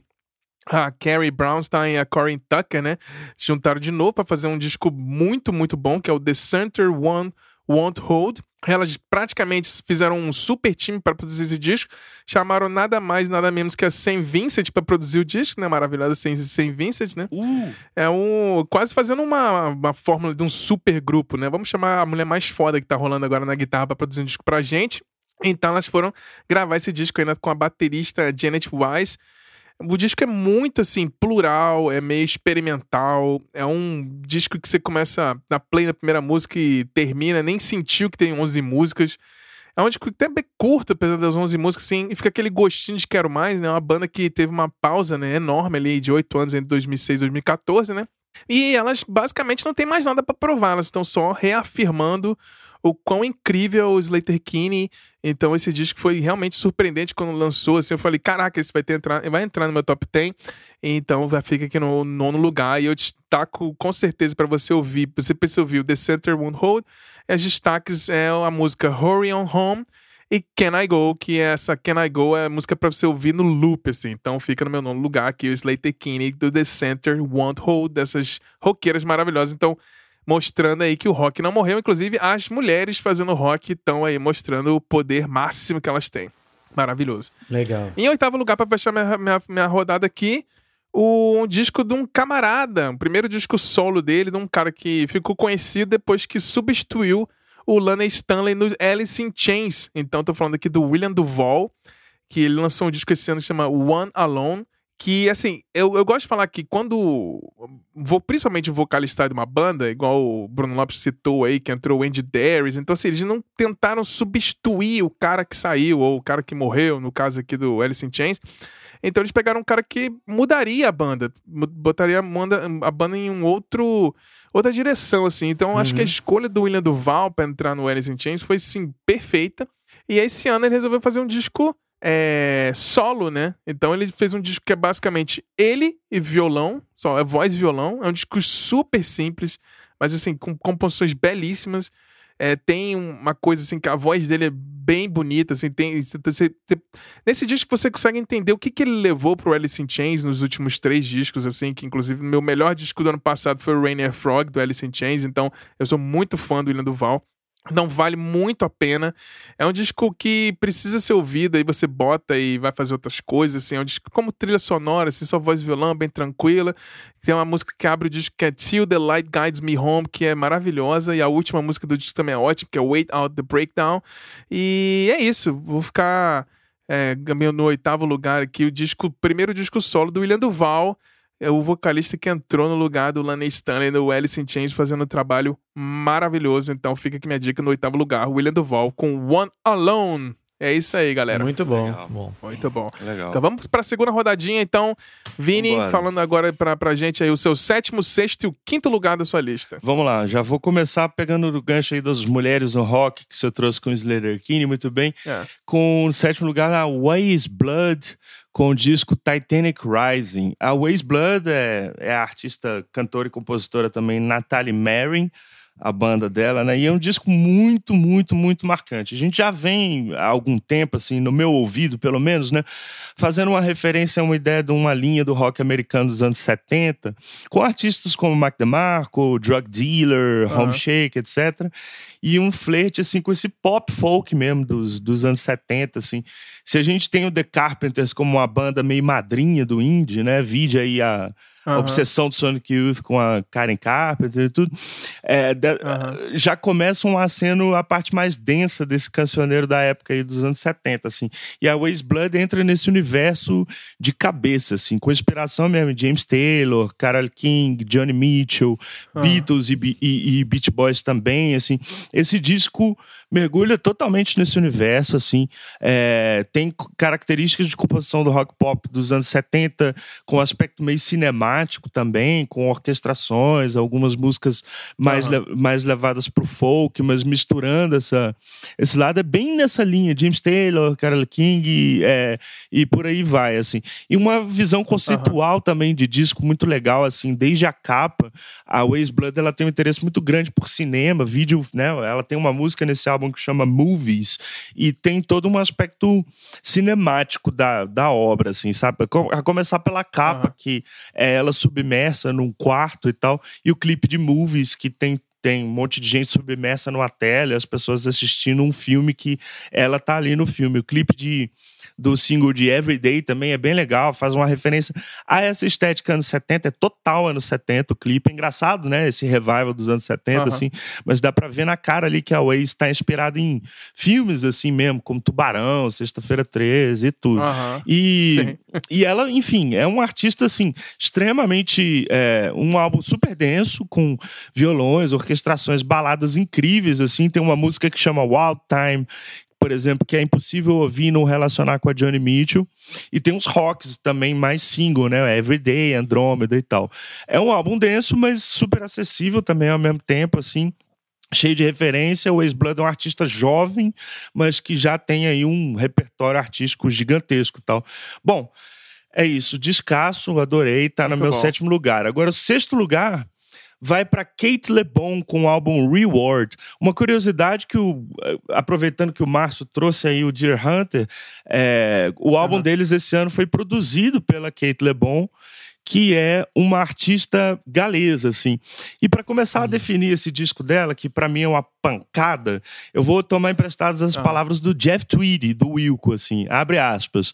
É raro uhum. hoje em dia as pessoas terem um som específico, mas eu sempre consigo dizer quando é ela tocando guitarra, se referindo, claro, a Kate ah. LeBon, né? E assim, de fato, eu não, eu não poderia... É, pegar aqui na lista e fazer pensar um, uma fala que fosse tão é, clara sobre o que eu acho da Kate LeBon. Assim, é um som realmente muito específico, nos timbres, nos tons, na métrica, no jeito dela cantar, né? É, que, que tem uma associação com essa tradição, entre aspas, assim, do indie galês de bandas aí como Super Furry Animals e o seu frontman, o Gruff Reese, com quem ela tocou numa turnê em 2007. A Kate LeBon já não é uma artista iniciante, ela já está nascendo há algum tempo, assim. Ou Gork Zygotic Monk, que é uma banda que eu já citei aqui algumas vezes, galesa, que para mim é a banda Sim. mais estranha da história do rock alternativo. Então, você ouve esses ecos na, nesse disco da Kate LeBon, é, que não é o primeiro álbum de, dela, então assim me parece que ela traz alguma consistência maior aquelas ideias que já estão em álbuns anteriores assim. Nesse álbum Rewarded tem essas guitarras dela que são muito características, com pianos também que vão marcando as músicas com os arpejos meio esquisitos, tipo Here It Comes Again, a minha música preferida do álbum assim. E tem os singles, né, também é, é, incríveis aí do disco. Daylight Matters é uma baita de uma música e tudo. Enfim, esse disco da Kate é bem complexo, é bem interessante. É um disco de rock, é um disco que traz toda essa tradição do rock galês e que me acendeu uma esperança. Falei assim, putz, o rock alternativo estranho, né? Aquele que é, me, me impacta e eu paro para ouvir, assim, realmente ouvir, voltou e tá vivo aí com a Kate LeBon, assim. Então fica no meu sexto lugar, Kate LeBon com o álbum Reward. Sensacional. Bom, deixa eu tomar um fôlego para chegar aqui no meu quinto lugar, que é, pô, é difícil colocar esse disco em quinto lugar, é um dos álbuns que eu mais ouvi esse ano aí, o Marcelo já citou, que é o All Mirrors, o disco novo da Angel Olsen. É, assim, bom, a Angel Olsen tem uma carreira até aqui impecável. Eu gosto de todos os álbuns anteriores dela. E durante. E ela começou a pensar esse álbum All Mirrors durante a turnê do álbum My Woman. Assim, ela teve um rompimento, um término de relacionamento meio traumático e foi para o interior, na cidade, esqueci o nome agora, mas no interior de Washington, para compor esse disco.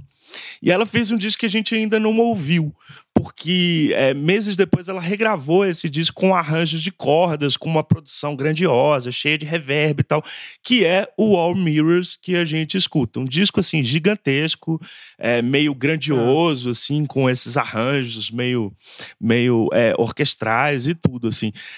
Aí é importante, só um parênteses sobre a Angel Olsen, assim. Lá para metade da década, com Burn Your Fire for No Witness, em 2014, a Angel já começa a construir essa fanbase e se tornar uma referência, assim, da, da nova geração de cantoras, compositoras indie-americanas, assim. E em 2016, com esse disco My Woman, ela chega numa meio que numa excelência, assim, é, é consagrado pela crítica e tal. Tem singles incríveis, tipo Shut Up Kiss Me, Sister, Woman e tal. E aí, nesse processo provavelmente, né, de ela querer se re reconectar consigo mesma e se isolar para comprar um disco, assim, ela acaba trazendo o All Mirrors, que me parece que é um disco muito existencial, assim, sabe? A própria música faixa, a faixa título All Mirrors fala um pouco isso, né? All Mirrors are erasing. Todos os espelhos estão apagando, que parece que é uma reconstrução da artista, assim.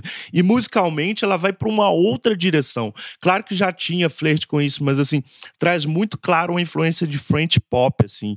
É, já começa com Lark, a primeira música, com essa coisa da orquestração e tudo. Então, assim, ela começa a misturar ela que era muito mais identificada com o folk, né, com um tipo de indie, meio lo-fi e tal, ela começa a trazer essa coisa da orquestração e um synth pop também, que tem ali na, na faixa título e tal, com um vocal muito grave, cheio de reverb e tal, que é diretamente associada a Françoise Hardy, por exemplo, que é uma cantora desse French uhum. pop, né?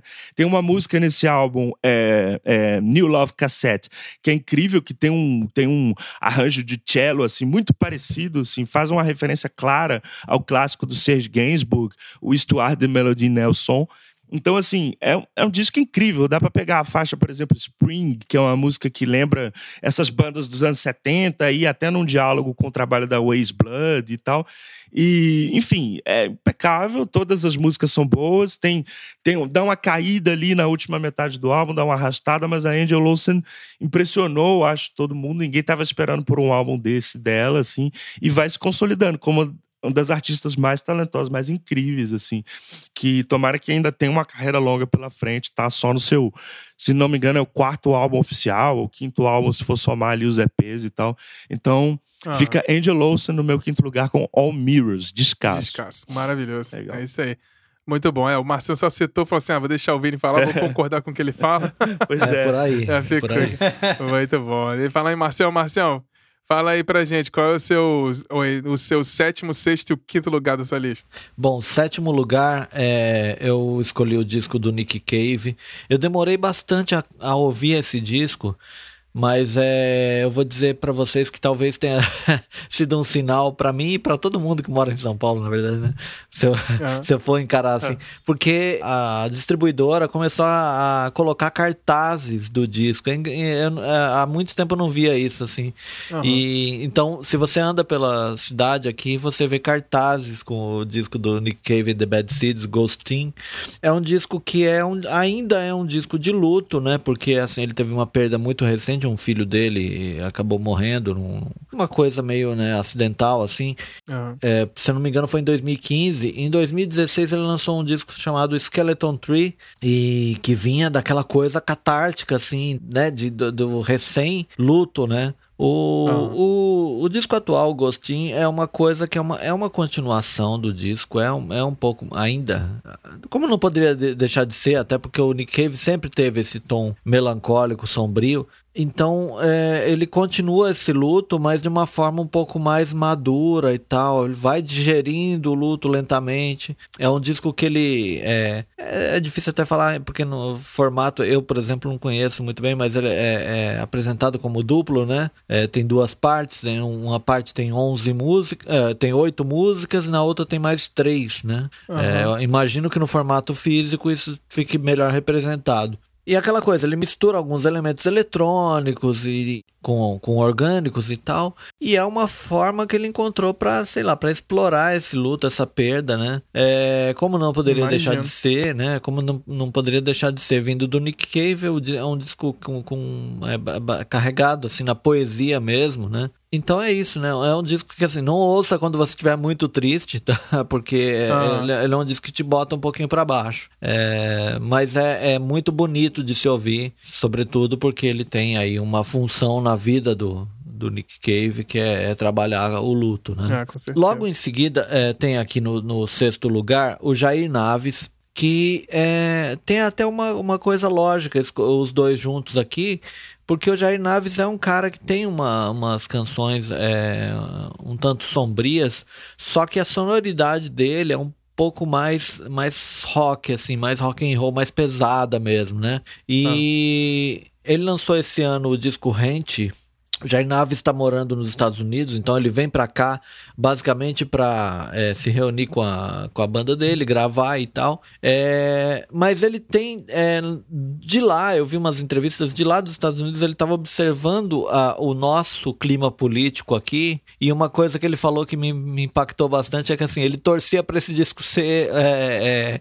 um fracasso, não comercial, mas um fracasso assim que as letras não não não representassem a verdade, mas elas ah. acabaram, acabaram sendo assim uma, um diagnóstico do que estava para acontecer em nossa realidade política e tal. Pois é. é. Então é um, é um disco que tem bastante disso. É, letras assim que falam. É, é, minha terra é uma bomba a ponto de explodir e tal. Ele fala que é, qualquer, qualquer forma de empatia a essa altura é ingenuidade. Então é um disco é muito político mesmo, da, da, da do, do, jeito dele, né, de ser político. E, e, é mais um disco que eu consegui assistir ao show de lançamento e é apoteótico, assim, é uma, uma coisa que o cara ele desper, ele entrega uma energia no, no palco que é, é admirável. É. Sensacional. É, então esse é o disco Rente. É, é a virulência e calmaria que a gente precisava no momento que esse ano mereceu mesmo, né? É. por fim, no quinto lugar, eu escolhi uma banda que eu descobri assim por acaso é, e é, eu não sei nem pronunciar o nome deles porque em francês é Le P. Não sei, não sei como pronuncia, preciso descobrir. é, é um disco chamado Diabolique. É, essa banda é o seguinte, é, é uma, uma banda formada pelo Anton Newcobe, né? Com um casal francês são atores, na verdade, né? Ah, não. Na verdade, o casal francês são músicos e mais a atriz Emmanuelle Seiner. Cara, é, é incrível que assim, o Anthony Colby, ele é, é, o. É do Brian, Brian Johnston Massacre, né? Ele é, o, ele é a mente por trás desse projeto. O nome LEP, que eu não sei se é essa a pronúncia mesmo, devo estar errando e o pessoal vai, vai me massacrar depois. é, é um sonho que ele teve. Ele sonhou com uma palavra The Sword e resolveu é, usar numa banda, mas em, em, francês, né? E tem uma sonoridade incrível essa banda. É, me pegou na hora, assim, me conquistou na hora. O, o tanto a a formação da banda, quanto o uso dos equipamentos vintage que eles é, fizeram assim na produção do disco, é, quanto a sonoridade. Eu não sei nem definir que tipo de som eles fazem. Assim, tem um quê de eletrônico com uma outra pegada um pouco mais orgânica e tal. Tem muita psicodelia no disco, assim. É, lembra hum. um pouco o Velvet Underground. Então é, é, é muito bacana de se ouvir e e é isso, senhores. A minha escolha é, são esses três aí. É, mas ouçam esse LP que vale a pena. Muito bom. É, eu não falo francês não, mas acho que é isso mesmo, LP. É, acho que é isso aí. é, muito bom, maravilhoso. É isso aí, muito bom. Marcião, vamos agora para a rodada do sétimo, sexto, quinto lugar aqui do Bruno Lopes. Fala aí, Bruno. Cara, só um parênteses aqui. Toda vez que o meu amigo Márcio Viana e o Vinícius Cabral falam de Hunter, eu fico dando F5 aqui ver se o The Deer Hunter lançou alguma coisa esse ano. Ah. Porque assim, é uma das minhas bandas recentes favoritas. E eu, eles não lançaram nada desde 2016, se eu não me engano. É. Então eu fico naquela, meu, como assim? Os caras estão vindo de Hunter eu tô perdidaço aqui do negócio. É porque. É Mas porque não saiu é nada. Um é o caçador de, de é, servos, né? Mesmo, e o outro é o querido caçador, não é isso? É, é o querido a, caçador. É, a diferença tá aí. É, é, tem só uma. Tem o, a preposição e uma letrinha diferente, né? Já é outra banda. Uhum. Você vê, e, e, o caos musical que causa no fã, né? Você fica ali. É. Eu já vi pessoas falando também em outros lugares da internet sobre Deer Hunter, e depois eu fui me ligar que não era banda. É. Mas é. enfim, falando aí do. Márcio Viana, né? Eu vou falar de uma banda que eu não sei se o Márcio é parente do pessoal. Se tiver, se for, eu quero é, de preferência poder conhecer os integrantes, que é uma banda que esse ano me surpreendeu muito, que é uma banda que se chama Viana. Olha aí. aí, olha aí. É, olha com aí. o disco Forever Free, né? Que é um melodic hard rock aqui em pleno 2019, né? A gente fica feliz, porque basicamente é o que está tangenciando aqui a, é, o que eu estou falando aqui do, das minhas dicas e tal. Mas é, é, uma, é um grupo de, de hard rock formado por um cara, um italiano chamado Stefano Viana. Depois o Márcio olha na árvore genealógica dele e vê se não tem um Stefano perdido aí. Preciso descobrir. ele começou a ele começou a compor em 2017, né, essa banda. E aí esse, esse, esse disco que ele lançou em 2017 não teve tanto sucesso, mas agora em 2019 ele reuniu uma galera nova, né, outro baterista, outro vocalista, enfim. E nesse disco a gente tem um cara que se chama Brian Cole, que é um vocalista assim, é uma performance angelical. A maneira que ele canta, você vê que ele consegue levar uma música comum para algo espetacular, assim. É, é, engraçado a gente poder falar um pouco de, de hard rock, encontrar banda de hard rock em 2019, com vocalistas cantando aí naquela pegada meio setentista, oitentista tal. E como eu uhum. falei aqui um pouquinho antes, né, do, do pessoal do Inglorious, né? Eles conseguem fazer isso, mas com essa com essa vivacidade agora do, dos nossos tempos, né? Então é um disco que eu ouvi muito, muito, muito mesmo em 2019, que é o Viana com Forever Free, uma banda e um projeto italiano, mas que canta em inglês aí. E inclusive, se o Márcio foi parente, quero conhecer os meninos aí para poder é. parabenizá-los. muito bom. É. E nessa pegada aí, né, continuando no estilo do hard rock, vem também um outro projeto, né, no número 6 aqui da minha lista, que é o Restless Spirits, que tem, inclusive, o, o nome tem o mesmo nome do, da banda, é o nome do disco, né. Só que, né, se, se a gente tava aqui falando de um italiano, aqui no caso, o, quem faz o projeto é um cara chamado Tony Hernando, que eu até coloquei aqui, se o se o meteoro não caiu ainda em 2019, é porque esse cara, se você for no observatório, esse cara tá segurando assim, o meteoro. Esse disco tinha que sair esse ano.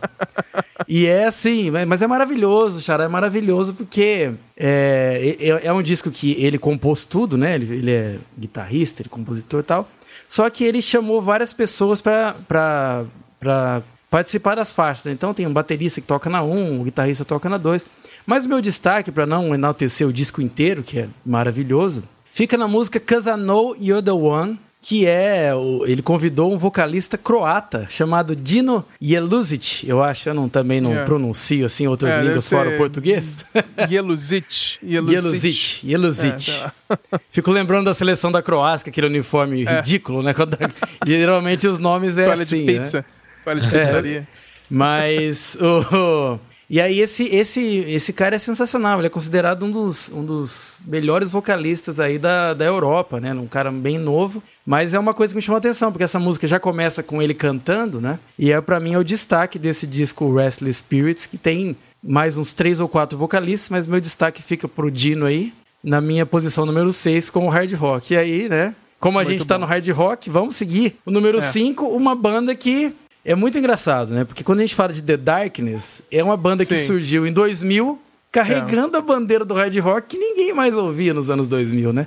Até o próprio Bon Jovi, que a gente citou lá no, no especial, nos anos 2000, ele virou as costas pro hard rock e quis fazer aquele é. pop americano, né? E o The Darkness surgiu nessa época e agora eles lançaram um disco engraçadíssimo, né? Que é chamado Easter is Cancel. Se você olhar o, a capa, tem assim Jesus Cristo, pessoal, enfim. É um é. conceito bem interessante. Mas é, é, uma banda assim que eu não esperava muito e ele tocou naquela famigerada lista de descobertas da semana, né? Que a gente. Eu, eu uhum. sempre acho horrível, porque nunca, nunca me agrada, é muito difícil. É sempre coisas que eu fico pensando, o Spotify tá achando que eu sou quem aqui, não é? Eu não escuto esse tipo de música, né? É. Mas nesse caso começou a tocar uma música chamada Heart Explodes que é maravilhosa, né? E, e, eu não, não, não, tinha me ligado que era The Darkness, porque você percebe que eles também estão chegando naquela maturidade e, tão, e fizeram um disco assim belíssimo. O disco é, é ótimo, é incrível. Tanto que a, a música, minha música favorita, que se chama Live Till I Die, é uma das músicas que eu mais ouvi esse ano e o disco saiu agora há pouco, entendeu? Então ah, é, é, é muito legal você ver o, o The Darkness que apareceu numa época que o estilo que eles estavam tocando... Era meio meme, né? Era uma é, banda meio, meio meme. Né? É que eles, eles se vestem do, como anos 70, fazem um som meio dos anos 80 e tal. É. Mas é legal você ver esse...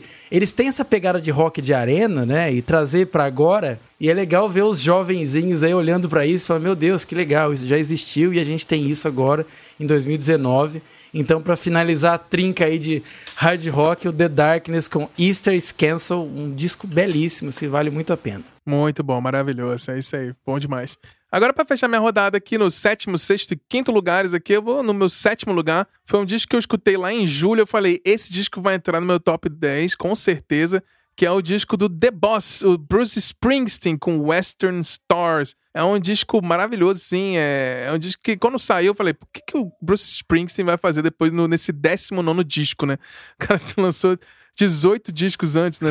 Não tem mais nada para provar, né? E aí o cara simplesmente pegou um disco e fez um disco de rock country com muito bom gosto, assim. É uma música que, que é praticamente, assim, quase uma trilha sonora do comercial de, de, de comercial de TV, né? Comercial de Malboro. É. tipo, trilha de é comercial é do Malboro, assim. É mesmo. E e, serviria perfeitamente para ser, hum, é, tipo, trilha mesmo do Red Dead, uh, Red Dead Redemption 2. Eu até já fiz esse teste, ô Xará. Tranquilamente, eu botei, tranquilamente. Eu botei o disco do Bruce Springsteen pra, pra tocar e fui jogar o Red Dead Redemption e é perfeito, assim. É um disco maravilhoso, gostei muito desse disco do The Boss. É, é um disco muito tranquilo, é, que vai te acalmar, assim, muito nesses tempos brutos que a gente tá vivendo agora, assim. As músicas que eu gosto mais desse disco é, é, é um, uma música chamada The Wayfarer. Tem uma música sensacional, Sleep Joe's Café, é a minha favorita e... essa. Também, é muito boa essa música. E There Goes My Miracle. A produção do disco tá impecável, né? Como sempre, né? É um disco que você bota pra escutar e você quer ouvir no repeat, assim. Eu sou meio obcecado. Assim, quando eu gosto do disco, eu... acabou a última música, eu vou pra primeira e escuto de novo. É um veterano que não tinha nada para provar para ninguém. Ele mostra que tá num nível altíssimo, assim. E mostra que, na verdade, o que importa é só fazer música com verdade e de coração. E ele fez um descasso 2019, Bruce Springsteen. Que anos estamos, né? Bruce Springsteen em lista de melhores discos em 2019. É isso aí. Pois é. Mas continuando aqui, em sexto lugar, o Brunão comentou lá nas menções honrosas deles, é um disco de uma banda que eu sou muito fã, que é o Opeth. Os suecos lá que tocam rock prog progressivo, metal progressivo, né? Que é o disco Incauda Venenum. Um disco uhum. aí super conceitual, com título em latim, essas bandas meio macabras, essas coisas assim. Mas o metal progressivo, pra quem já me conhece aqui, sabe que é um estilo que é meu cobertor quentinho, assim, né? É o, uhum. é o meu, minha zona de conforto é o, é o, prog rock, o prog metal e tudo mais. E assim, o Opeth lançou esse disco e, assim, eu sempre fui muito fã deles. E o Brunão comentou aí, é um disco que, assim, na primeira vez que eu escutei, eu não achei ele tão bom assim, não. Eu achei ele com algumas uhum. transições meio aleatórias e tudo. Mas depois que eu escutei mais vezes, assim, eu comecei a entender melhor o disco. E o Opeth, assim, na época que eles começaram, eles eram uma banda de death metal, assim, muito pesado. E Sim. aí, em 2011, eles lançaram um disco chamado Heritage, que aí o vocalista simplesmente parou de cantar gutural Falou, não cantamos mais gutural. Eles mudaram totalmente o, a estética sonora da banda, assim, virou um rock progressivo dos anos 70 e lançaram discos fenomenais desde então, assim.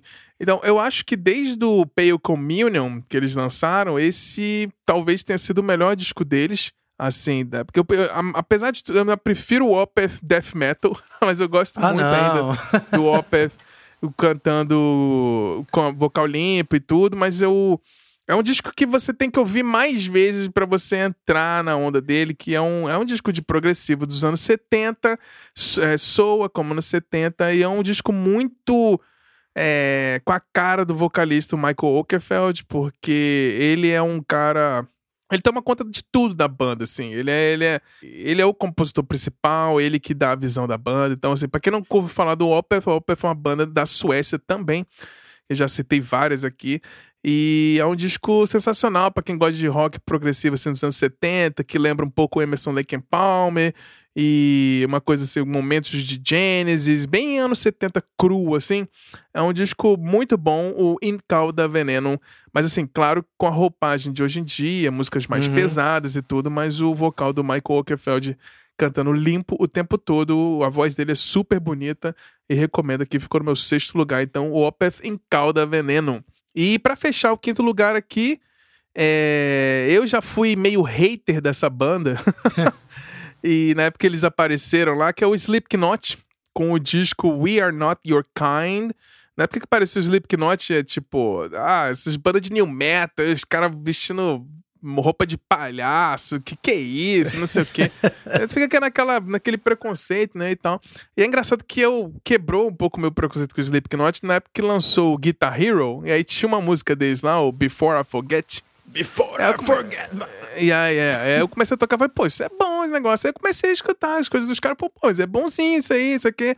E eu fui virando muito fã. Até eu vi um show deles, o show do Slipknot recomendo para qualquer um. Você pode até não gostar tanto do som, mas o show deles é sensacional. Então eu venho acompanhando a banda desde ali de 2005. E aí eles foram, assim, tão é, bem maduros, assim. O disco anterior, o Five, The Great Chapter, já é um, muito bom, assim. Não é um disco que é pesado para ser pesado, não é rápido por ser rápido. É um disco agressivo dentro do, da, da, do conceito do Slipknot. Mas realmente, quando lançou ano passado ainda, o primeiro single, né, o Unsainted, eu falei assim, opa, tem coisa boa dos caras vindo aí. Então, é um disco bem plural, assim, que eu acho que é, o que me incomoda um pouco no metal pesado de hoje em dia é que as, O disco começa de um jeito e termina do mesmo jeito. E eu acho que o Slipknot fez aí no We Are Not Your Kind um disco bem plural, assim, bem experimentando várias coisas dentro do estilo, dentro do metal ali. Tem uma música que chama A Liar's Funeral, que começa com uma baladinha e de repente entra uma explosão, assim. E aí fica muito pesado, muito absurdo. Mas é isso aí, fica no meu sétimo lugar, Bruce Springsteen com Western Stars. Sexto lugar, o Opeth com Em Calda Veneno. Em quinto lugar, o Slipknot com We Are Not Your Kind. É isso aí. Vamos seguir agora para nossa última rodada de trinca aqui para falar do quarto lugar e do pódio, terceiro e segundo lugar de cada um. Vini, desembucha aí, que eu sei que tá ficando difícil. Bom, vamos lá. Quarto lugar, é Big Thief com UFOF. É, eu cansei de falar isso já, quem me conhece já tá cansado de ouvir, que para mim Big Thief é a banda do ano. É, não, não, se não fosse pela química da banda ao vivo, assim, nas apresentações e com a competência que eles arranjam as músicas da Adrienne Lenker, que é frontwoman da banda e compositora e a cantora, é, a banda ainda me lança dois álbuns em 2019. Esse, esse UFOF é o terceiro disco, depois, cinco meses depois, eles lançam Two Hands.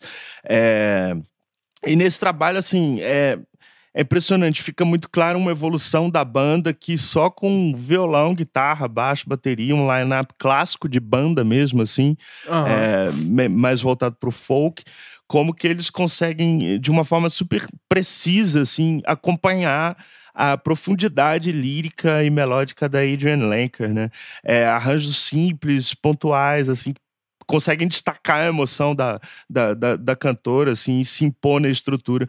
Enfim, é, se musicalmente assim a banda tem essa precisão, liricamente a, Adrian Lenker, que sempre teve letras meio autobiográficas, falando da infância, falando de coisas muito íntimas para ela nesse disco, me parece que dá uma olhada mais pro universo. O disco chama o UFOF, que é o UFO Friend, que ela canta na faixa título como se fosse um, né, um amigo dela alienígena que, que e tem um verso muito bonito nessa música que ela fala assim: é, a gente daqui a pouco vai perceber que não existe alienígena, só é, um sistema de verdades e mentiras, razão e linguagem e a lei da atração, assim. É, eu acho isso uma Olha. coisa sensacional, assim, um, um para mim o verso do ano, assim, a linguagem e a lei da atração, uma coisa muito impressionante, uma música muito bonita, assim, uma afinação estranha e um vocal muito lindo dela, assim.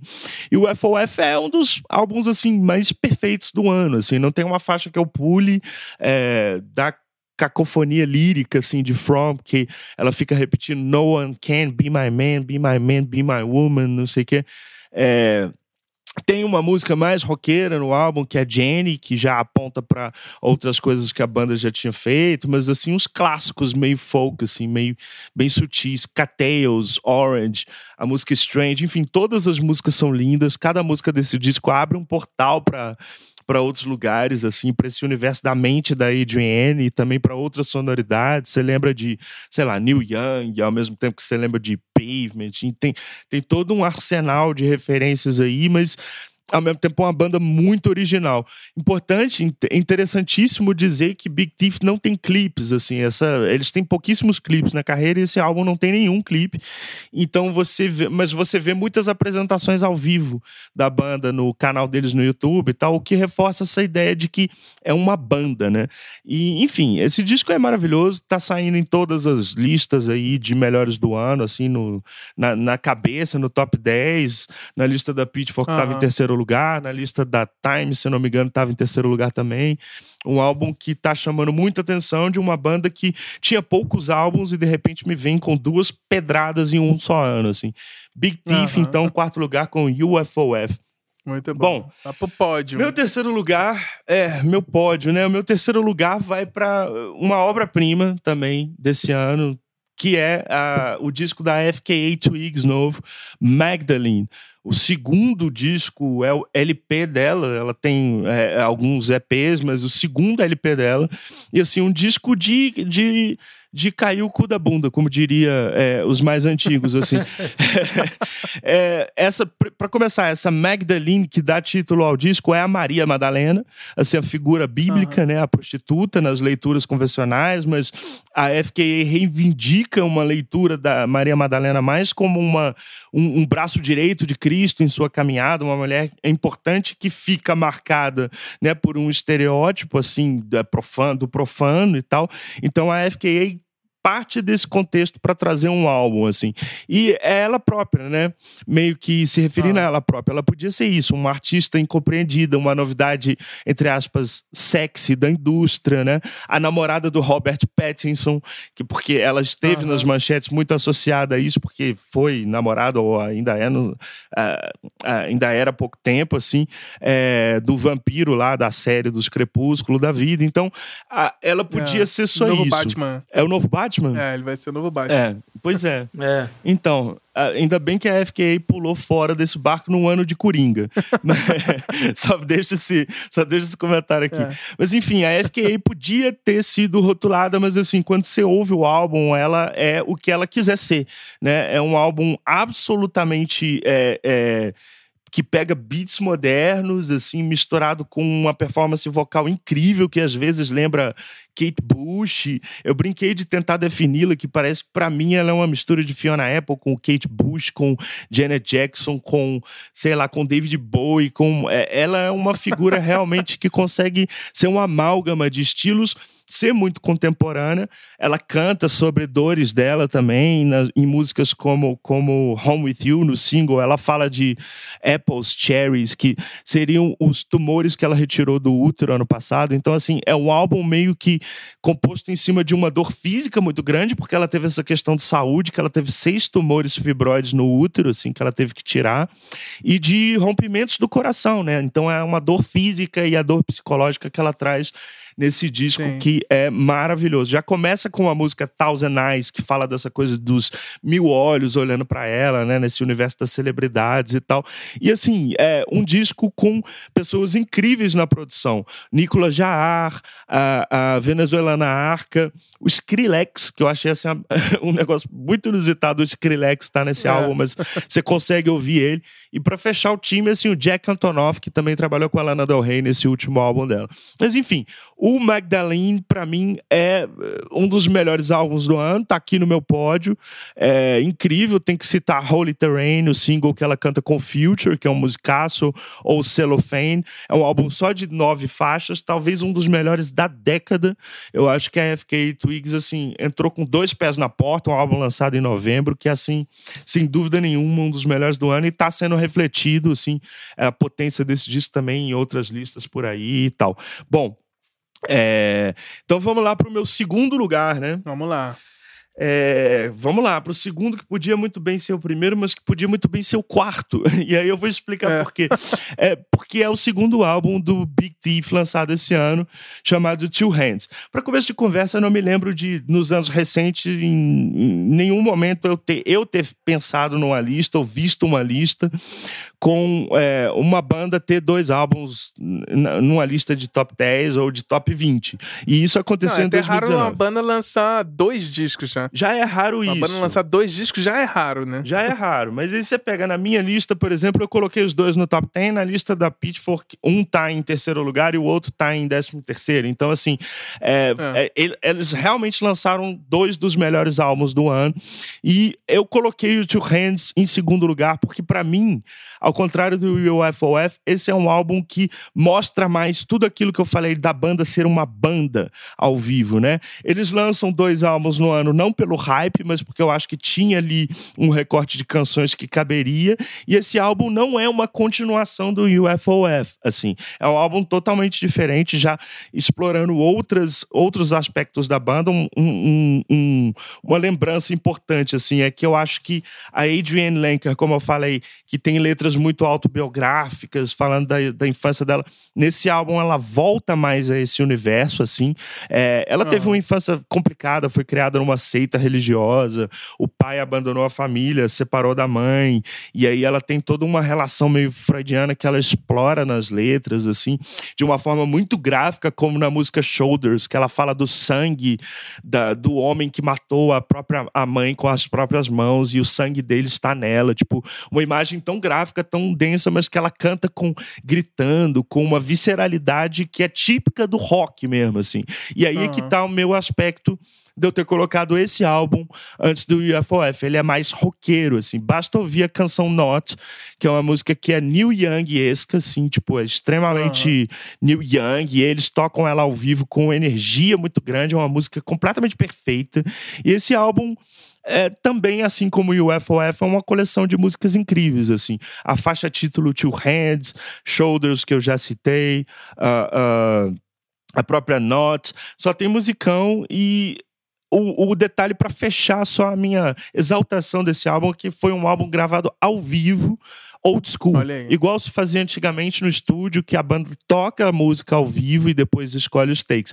Quase não teve overdubs, que é o processo que a gente Sim. chama, né, em gravação de gravar o vocal posteriormente, que é o que passou não, a ser feito ou depois de 60 e poucos, né? né? Ou qualquer outro instrumento. Exatamente. Exato. A banda toca o disco ao vivo, essa energia da, da, da banda ao vivo entra na, na, gravação fonográfica. Então, assim, eu acho que o Two Hands é uma obra inusitada, é, que tem que ser ouvida, é um disco para quem gosta de folk, rock alternativo, assim, é uma excelente pedida, ainda mais sabendo de todo esse contexto. E tem muito mais ainda, claro que aqui a gente não tem uhum. tempo de explorar, mas o meu segundo lugar fica com muito orgulho para esse álbum Two Hands da banda Big Thief, para mim é a melhor banda de 2019. Olha aí. É isso aí. Mistério para o primeiro lugar. Vamos lá. Tá, tá, tá, é, suspensa. Mas antes de chegar lá, vamos lá. Marcião, Fala aí o seu quarto, terceiro e segundo lugares aí da sua lista do top 10. Vamos lá. Bom, esses caras aqui diziam que queriam morrer antes de ficar velhos, né? Não deu muito certo.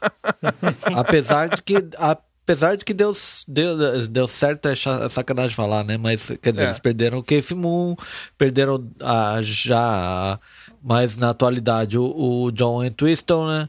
É, tô falando do The Who que lançou é, em 2019 o álbum Who é, letras maiúsculas, né? Caixa Sim. alta, de, é, Who. É, e incrivelmente, é, eles tinham lançado um disco em 2006 é, chamado Endless Wire, que não foi, não foi grande coisa. Agora, o álbum novo, cara, ele tá sendo muito aclamado porque realmente é um álbum muito inspirado ele tem muito daquela pegada dos anos 70 mesmo. Ele, é, muita gente está colocando ele como um dos grandes álbuns do The Who.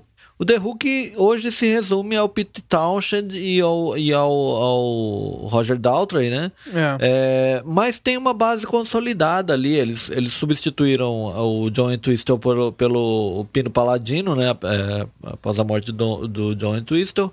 É, e consolidaram na bateria o, o, o Zack Starkey, que é o filho do, do Ringo Starr. Sim. Que é um cara que ele toca muito parecido com o, com o, o Keith Moon, né?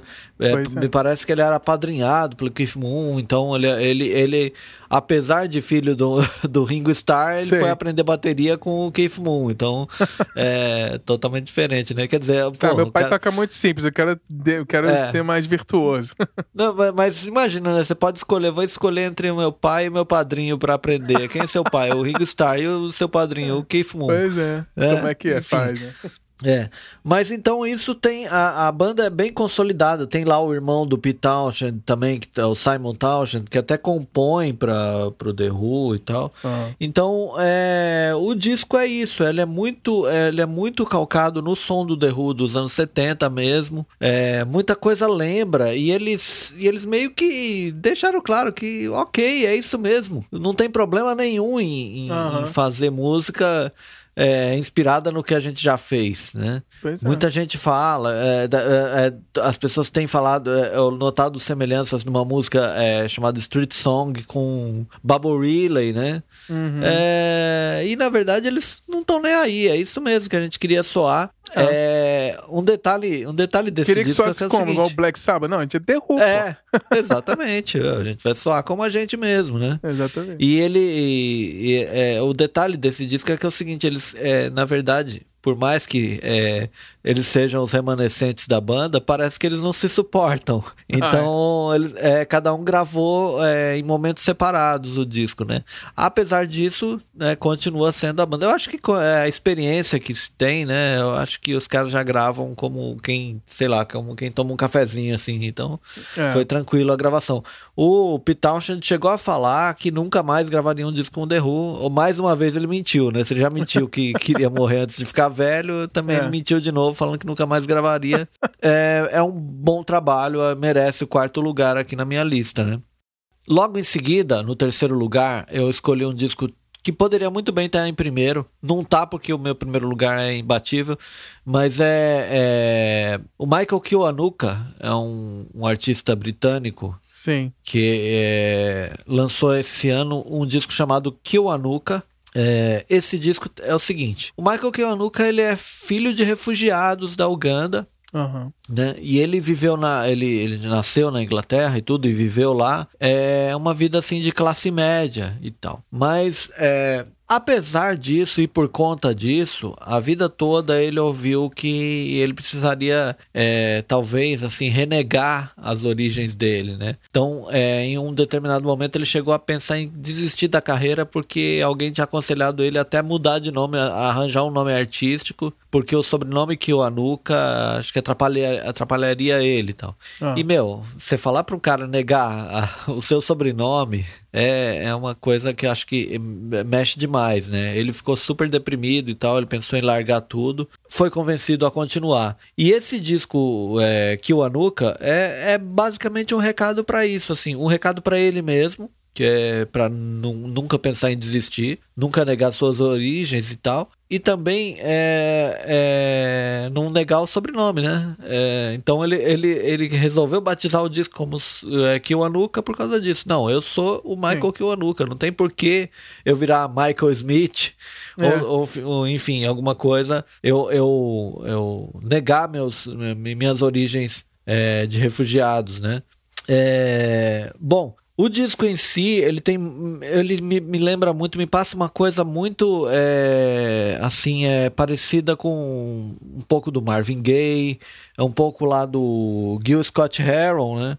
Ele tem uma, uma sonoridade muito parecida com aquilo. E, e o disco é produzido pelo Danger Mouse. O Danger Mouse, ele tem um, um, uma, um estilo de produção que se você ouve os discos produzidos por ele, você consegue reconhecer as, as características assim é, do, da produção dele. Então tem al, alguns corais, algumas coisas assim que Uhum. você você meio que identifica, ah, isso aí tem a mão do, do Danger Mouse na, na produção e tal. Enfim, eu gosto muito da faixa de abertura You Ain't The Problem, que é muito muito é, ela, ela começa já falando isso né quer dizer é uma, é meio que um questionamento para ele assim e aí você vai desistir né e eu gosto muito de Piano Joint. Muito bonita a, a música, ela tem uma introdução e depois passa pra música mesmo. Muito legal esse disco, eu acho que vale a pena todo mundo ouvir. Poderia muito bem ser o primeiro lugar. Olha aí. É, bom, no segundo lugar no meu pódio, outro disco que também poderia ser muito, muito bem ser o primeiro lugar tal, e quase foi, é, é, até, até a chegada do primeiro lugar, esse, esse aqui estava na minha, no meu topo da minha lista. É um disco do George Maltner, é, chamado Não Há Abismo em que o Brasil Caiba. Eu É. falei lá atrás é, do Jardim Macalé e, da, e do, do pessoal que toca com ele e é muito reverente. Eu acho que isso fica mais, ainda mais evidente no, no disco do George Maltner, porque ele, ele gravou esse disco com, a, com uma banda chamada Tono, que é liderada pelo Ben Gil, né? O Ben Gil é filho do, do Gilberto Gil e é afilhado do, do George Maltner e tal. E abraçou o George Maltner mesmo com, é, é, com a- na produção e na execução desse disco, né? O Jorge Maltner, ele tinha um parceiro que era o Nelson Jacobina, que infelizmente morreu de câncer há um tempo atrás. Então, então esse, é o, esse é o primeiro, primeiro disco do Jorge Maltner em, em muito tempo sem o Nelson Jacobina. Né? Então, acho que o, o, o Ben Gil sentiu que assim era preciso abraçar o Jorge Maltner e, e, e produzir. Isso fica muito característico no show. É, o, em muitos momentos o, o Jorge Maltner já está bem idoso e tal, então precisa é, Tá, é, eu percebo que o pessoal ali é, é, muito solícito com ele, ajuda ele em tudo. Uhum. E continua fazendo um grande show por conta disso, né? Da, do apoio que se dá. A temática do disco é o que mais me agradou e que mais me trouxe a escolher ele como segundo lugar. É, assim, uma, uma crônica sobre o Brasil atual e tal. É, em alguns momentos ele, ele, ele canta num tom mais esperançoso, e sobre, sobre o Brasil. E em outros momentos ele, ele já faz uma, um, uma coisa mais realista, assim, né? Então, Sim. o grande destaque desse disco não poderia deixar, deixar de ser outro, que não a música chamada Marielle Franco, que ele compôs é, logo, logo após a, a notícia do, da, da, do assassinato da, da, da vereadora, né? Uhum. E, e é assim, ele faz toda, toda a referência mesmo, Marielle Franco e Anderson Gomes. Ele faz lá é, algumas referências a coisas do passado. Ele fala de José Bonifácio, de Joaquim Nabuco. É um disco muito bem produzido e muito bem é, é, finalizado. assim é, é, um disco que dá, é, dá bastante prazer de ouvir. Então, é por isso eu acho que ele é o meu segundo lugar. Poderia ser o primeiro. Eu acho que é isso. Tá, tá, tá. Qual será o primeiro? Vamos lá, galera. É. Muito bom. Maravilhoso, Marcião. É isso. É impressionante, sensacional. E você, Bruno Lopes, qual é o seu quarto, terceiros e segundo lugares da sua lista de top 10? É reta final, né? Daqui pra frente é... Daqui pra frente é só sucesso. É. é. E aquela coisa que vocês falaram, né? Depois do, do quinto lugar, assim, todo mundo poderia estar em primeiro, né? Talvez por um é. motivo ou outro não está. E eu vou colocar aqui uma banda que no começo do ano eu colocaria como o melhor disco do ano, que foi o primeiro disco que eu ouvi de 2019. Olha aí. Então é. é Existiu assim, é o ano inteiro, né? Pois é, uma grande pretensão até por parte da banda, né? Porque eu não sou uma pessoa tão simples de agradar musicalmente, então o Set It Off aqui que eu tô falando, né? Que é uma banda americana aí com o disco Midnight, tá aqui na, ah. na, quarta posição porque foi um disco que eu ouvi muito, né? E é uma banda que eu conheci recentemente é, com o disco lançado em 2014, né? Que foi o Duality. Eles são aquela, aquela banda assim, mais ou menos naquela pegada de post-punk rock, digamos assim, né? Que eles começaram ah. lá em 2010. Só que eles sempre tiveram uma sonoridade que dava uma personalidade para eles, né? Eles tinham os elementos teatrais, né? Meio Panic! at the Disco. E apesar deles fazerem um punk rock, eles tinham vários elementos ali que deixavam eles diferentes, assim, da, das bandas que eram do estilo. Eu acho que em 2014 eles realmente atingiram ali o, o ápice, né? O disco que eu mais gosto. Mas uma coisa que é latente, assim, na, nas composições da banda é a maneira que eles conseguem fazer músicas muito catchy, assim, sabe? São uhum. músicas que você nem chegou no refrão, você já tá cantando. Ah. E aí, depois de algum. É, exatamente. E só que não usando aquelas fórmulas que a gente conhece, sabe? A gente sabe que existe algumas fórmulas, né, para você fazer uma música ficar mais cativante ou não, mas eles têm uma, uma, uma naturalidade ali que deixou a banda assim ser um pouco mais conhecida, né? E aí nesse disco desse ano, após um, uns outros discos que eles fizeram que foi muito, muito, muito pro lado do pop, eles tentaram voltar um pouco nas raízes ali, mas sem deixar de abraçar os, os fãs que eles já tinham, né? Então foi o que aconteceu ah. aqui no, no disco Midnight, que tem duas músicas assim que estão Spotify lançou agora, né? As músicas que você mais ouviu no ano. Então tá Sim. tá aqui, a, se você pegar Midnight Talls e I Want You Gone, são as músicas que eu mais ouvi justamente não só pela, pela qualidade que eles têm de, de fazer música, né? Mas pela pela maneira da composição e como que ela fica gostosa de ouvir, assim. São músicas que você é, adiciona assim de favoritas porque não tem como não fazer isso, né? Então, o Set It Off aqui lá desde o comecinho do ano tá aqui subindo, descendo posições, mas lutando aí para ficar entre as primeiras, mas acabou não entrando no pódio, mas está aqui no quarto lugar aqui. Tá ali pertinho. Depois de tanto, é, depois de tanto hard rock, um, um punk pop aqui que eu, gosto demais dessa banda assim. Eles são bem criativos e bem não tem medo de arriscar, assim. Isso que eu acho interessante na banda. Vamos lá, né? Agora, agora é paulada. Agora ferrou, porque essa banda aqui, ela tava no meu primeiro lugar, assim. Impossível não estar. Que é o. Que é o que eu sempre digo, a gente vai falar aqui, todo mundo vai trazer uma banda nova, o Vini tem as influências dele, o Márcio tem as dele, você, Brunel, tem a, as suas influências e bandas assim que Sim. a gente às vezes não conhece. Mas essa banda aqui, eu digo sem medo de errar que não existe uma banda igual essa banda que é o Thank You Science. Eu sempre falo aqui, porque esse disco, o Terraformer, eles é, é uma banda que a primeira vez que eu ouvi eu não conseguia imaginar como é que eles conseguiam colocar tantos elementos juntos. É uma banda assim progressiva, mas em outro momento eles vão para outros estilos, você fica meio sem saber o que, que eles estão fazendo. Uhum. Entra ali um trompete, entra violino, você fala: "Meu Deus, é uma banda, é um um ópera rock, eu estou no espetáculo, o que está acontecendo aqui? Ainda estou na faixa 2 e todas essas informações acontecendo, eu não sei o que vai acontecer. E é, é um disco que eu ouvi demais e é impressionante. Assim, é um, eu não consigo definir essa banda desde que eu comecei a ouvir. Tem gente que fala que eles são é, um progressivo, um post-prog, tem gente que fala que eles são fãs, tem gente que fala que eles são de outro planeta. Nessa, nessa definição eu acredito que só pode. Essa é a única explicação. Sim. Né, que eu até coloquei aqui que né, quando vai falar de carro, né, eles vão de 0 a 100 no menor tempo possível. Eles vão de prog ao fuzz, assim, como se fosse uma coisa super simples. né? É, não tem uma. A gente, né, a gente vive falando de fórmulas musicais, mas eles aqui eles têm uma linguagem própria, assim, e funciona demais, né? Às vezes fica até nichado. No, é tão nichado que até pro nichado é uma coisa é. É, alternativa, sabe? Eu não sei é. se vocês já se depararam com alguma música do Thank You Science.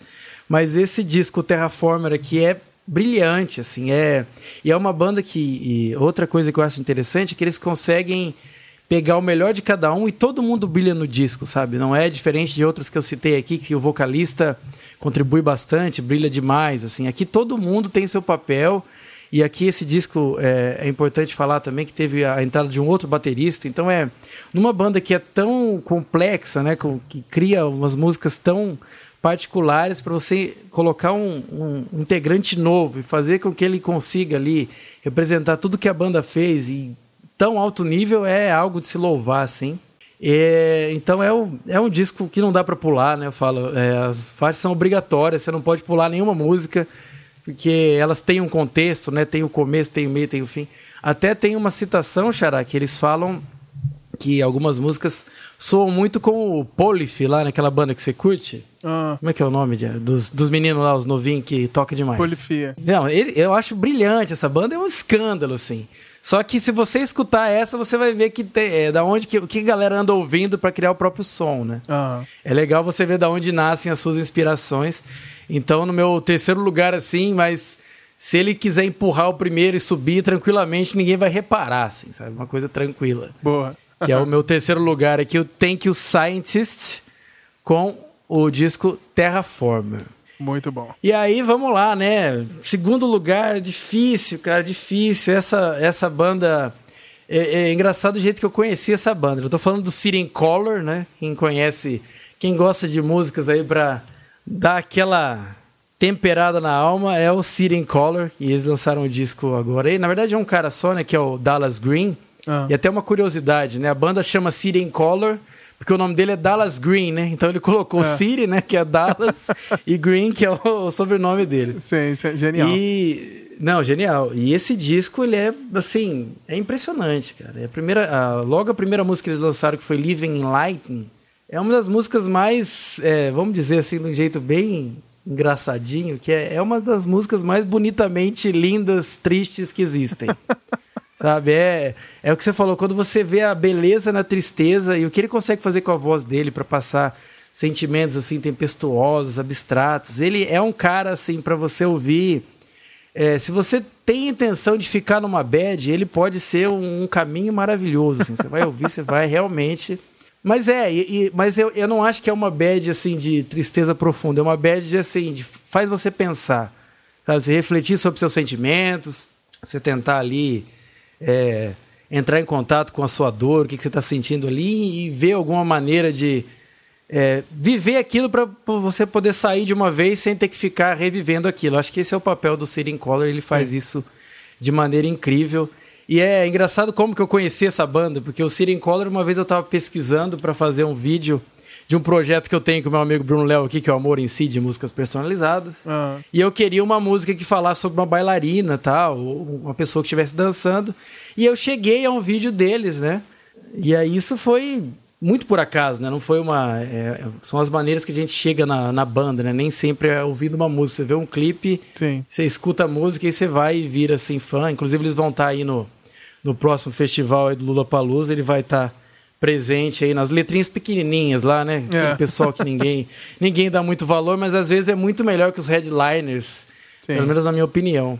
Mas aí o segundo lugar, Sitting Color, A Pill of Loneliness. É, acho que você pode tomar essa pílula aí que você vai ficar se sentindo mal, mas depois se sentir orgulhoso de ter conhecido uma banda que fala tão bem de sentimentos quanto é o Sitting Color. Maravilhoso! Então vamos agora fechar aqui minha, terceira, minha última rodadinha de 3 em 3 para depois a gente falar o melhor disco de cada um. Então, em quarto lugar aqui é uma banda chamada Baroness. Baroness é uma banda que eu sempre ouvi, assim, mas é sempre como era meio trilha sonora, assim. É dessas bandas que a gente não sabe como é que são as pessoas da banda, a gente nunca viu fotos, só escuta, assim, Sim. não sabe nem o nome das músicas e tal. Você só, ah, bota lá Baronês, dá play, beleza, beleza. E nunca tinha me dado um. Me pegou, assim, assim, nossa, caraca, que disco maravilhoso. Mas esse ano eles lançaram, então, um disco chamado Golden Grey, que eu comecei a escutar no começo e falei, caraca, tem alguma coisa diferente aqui. Pô, os caras estão ficando melhor. Aí o disco foi me, me levando, assim, naquela coisa meio. Um rock meio cru, meio é, sludge, meio. É, meio anos 70, um som muito deles, assim, eu não consigo nem definir muito. Baronesa é uma banda que é muito. É muito deles, assim. E e aí eu, eu, fiquei meio obcecado, né? Você fica assim, pô, esse disco é muito bom, finalmente, né? Sei lá. E uhum. aí eu uhum. fui correr atrás dos caras, eu fui ver quem eram os caras, não sei o quê. Aí vi que um guitarrista tinha saído, aí entrou no lugar dele uma, uma mulher, uma mulher. Porque que é uma coisa até difícil, né? Geralmente quando você. Essas bandas de rock saem um cara, entra outro cara, né? Sai um cara e entrou uma mulher, né? A Gina Gleason. É toca muito. Ela, to... ela, engraçado que curiosidade, ela tocava guitarra no, no espetáculo do, do Circo de Soleil. Antes, assim. E ela acabou entrando na banda pela audição, assim. E, e eu não sei se inconscientemente a entrada dela fez a, a, banda despertar alguma coisa em mim, assim, que foi muito pela música mesmo, assim, que realmente esse ou realmente foi a banda que foi amadurecendo e, e, criando um jeito novo de fazer o rock deles lá, meio sludge, meio retrô, meio nostálgico e tal, mas é um disco que ficou no limite do pod, é um disco que eu gostei muito, ouvi demais. É, esse ano foi o Baroness com o Golden Grey. É um disco sensacional que acho que vale muito a pena se você gosta de uma coisa meio. A galera que gosta de Queens of the Stone Age, essas coisas assim, pode ser que agrade. É, o Baronese é uma banda que não tá ainda no mainstream, assim, mas ela já é bem respeitada dentro do, do meio de hard rock metal, assim. Eles não são geral, não são propriamente dito metal, mas eles são. Eles estão ali no meio ali. Porque eu acho que o metal hoje em dia tá tão mais amplo que o Baronesa acaba entrando nesse, nesse esquema. Eu achei muito bom. Então, quarto lugar, quase no pódio, Gold and Grey do Baroness. Maravilhoso. E agora no pódio, vamos lá, um disco que eu confesso que esse disco aqui é de uma, da, pra mim a maior surpresa de 2019. Eu não conhecia esta mulher. Ela chama Liso. Em terceiro lugar, então, o disco da Liso, Cause I Love You. É um disco que eu gostei muito. É um disco sensacional, assim, é um disco. Ela foi indicada a, a artista revelação, apesar desse ser já o terceiro disco dela. Ela foi premiada, tipo, tá muito indicada em premiações e tudo. Então, assim, é o ano da Liso, talvez. E, e assim, é, é, impressionante o que essa mulher faz. Ela faz um disco que é rhythm blues, é hip hop, é rock. E, assim, ela, ela tem. A imagem dela é, é, representa tanta gente, assim, que eu acho sensacional. O disco é muito bom, assim, a voz dela é sensacional. Ela é uma mulher extremamente debochada, as letras dela grudam na cabeça, as melodias são sensacionais. É um disco que você escuta no loop, assim, teve participações muito incríveis também no disco. E tem certeza aí que o Cause I Love You é um disco que ficou pra história dessa década. é, com essa, essa cantora revelação. para mim foi a grande surpresa de 2019, foi a Liso. Foi muito por um acaso, assim, de, de, de descobrir, ver clipe, minha filha dançar aqui, adorar as músicas também. Então tem, tem um, também uma, uma, uma, questão emocional aí da, da, da aparição da Liz. Eu acho é, sensacional um disco que, em teoria, não tá dentro da minha zona de conforto do rock, do metal, tá no pódio e mostrando, provando aí para mim que o que música boa é música boa e a gente vai abrindo a cabeça e vai saindo da sua zona de conforto. Então, para mim, ter o disco da Liso aqui no meu pódio é um, um grande momento, assim, que eu acho que fica pra história, assim, e com certeza a Liso tem muita coisa pra carreira para fazer ainda. Tá apenas começando, então foi sensacional. Eu achei esse disco dela incrível. E em segundo lugar aqui, porque o primeiro, eu já dou um spoiler aqui, o meu primeiro lugar ele tá muito, muito na frente do segundo lugar. Mas assim, é, foi, o meu primeiro foi o mais fácil de fazer, os outros eu fui botando. Mas assim, em segundo lugar, Periphery 4 com o disco Periphery, o Periphery, que é a banda de gente, que a gente até fez um episódio, né? E gente, o Periphery, que é a banda que eu adoro, com o disco 4 Hail Stand. É, como eu já falei, né? O do Opeth tudo, e falando do metal progressivo, então para mim é muito fácil falar do Periphery. É a banda que tem tudo que eu sempre gostei, assim, que é peso, progressão, ritmos complexos, agressividade, letras boas, melodias melancólicas e bonitas, baterista surreal, riff de guitarra surpreendente, integrantes que fazem um que trazem um pouquinho de cada ponto de vista para fazer uma banda maravilhosa, tem uma unidade sensacional. Então, desde o Periphery 2, que o disco deles, eu não me empolgava tanto com o disco deles. Eles lançaram alguns discos depois que não me fizeram, assim, não torcer o nariz, mas eu achei não tão bom quanto o Periphery 2 mas é muito bom, assim, é o disco que começa com uma música de 16 minutos, já abre com uma pancada, e é um disco uma música extremamente pesada e rápida, e quando acaba, você fala assim, cara, não é possível que eles vão manter o mesmo nível no, no, no resto do disco, mas não, com, continua. É um disco que eu escuto em loop, assim, também. Eu tenho essa mania de botar o disco e escutar até acabar. Então, assim, é um disco que você perde o fôlego, tem muita coisa experimental que o Gente e o Periphery faz muito bem, com seus três guitarristas. É, tem riffs incríveis, velocidade, tem momentos que você acha que os caras estão tipo fazendo metal extremo, de repente viram um progressivo, de repente viram uma coisa super melódica e bonita. É um descasso.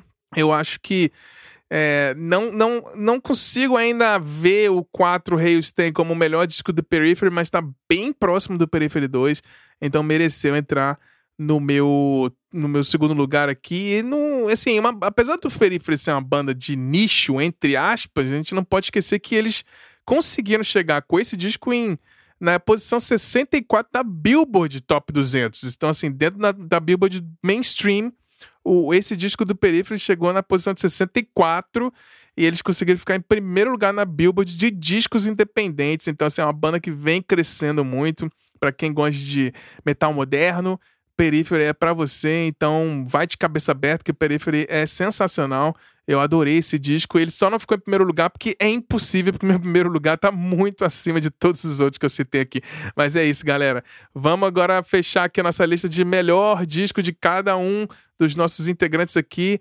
Eu tenho certeza que o Vini agora tá ansioso para falar aqui. Finalmente o primeiro lugar é. dele. Desembucha aí, Vini. Bom, então, eu tenho textão, vai estar tá no site, fiz toda uma análise do álbum.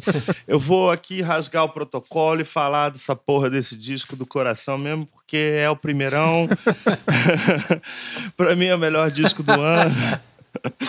é Norman fucking Rockwell, da Lana ah, Del Rey. Muito bom. É, assim, o que eu posso falar da Lana Del Rey é só assim, que é, eu acho que quando ela apareceu em 2010, 2011, com o single de videogames, todo mundo e eu, inclusive, ficou tentando encaixar lá em algum lugar, né? Que, que, que porra é essa? Que, que essa mulher tá cantando essas músicas com esse vozeirão meio dramático? Uhum. Videogames, eu custei a processar videogames, assim, até que um amigo numa viagem pra, pelo Nordeste, assim, no carro, ele, eu vou botar videogames, você vai ouvir, você vai gostar e tal. E botou videogames um dia e aí terminou a música, eu falei, é, é uma linda música.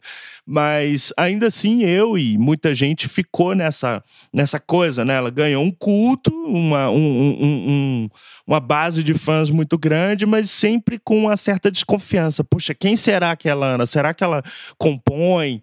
Será que ela é ah. só uma diva pop nessa estética hollywoodiana, meio Los Angeles, lá, lá, lá, lá, lá. E aí ela uhum. arrebenta a cara de todo mundo com um disco cheio de canção é, que consolida a Lana Del Rey como uma das maiores compositoras da, da geração dela. Já está com 34 anos e é, quando você vai ouvir no álbum, parece uma coleção de, de, de hits mesmo, assim. É um, é um é, melhores sucessos, não é igual antigamente tinha coleção, melhores greatest sucessos. Hits, de, né? é, parece que é um greatest hits, assim. Não tem como pular uma faixa. É claro que é um disco denso, com canções, muitas baladas e canções de piano e letras muito profundas, onde ela aborda toda a, a questão do impacto mesmo dessa sociedade machista na vida dela, nos relacionamentos. Ela já começa o álbum falando, né? Oi, man child, é, menino. E aí, seu menino? É, qual é a é. sua? E faz uma espécie de catálogo de, de, de, de, masculinidades, né? Tóxicas, assim.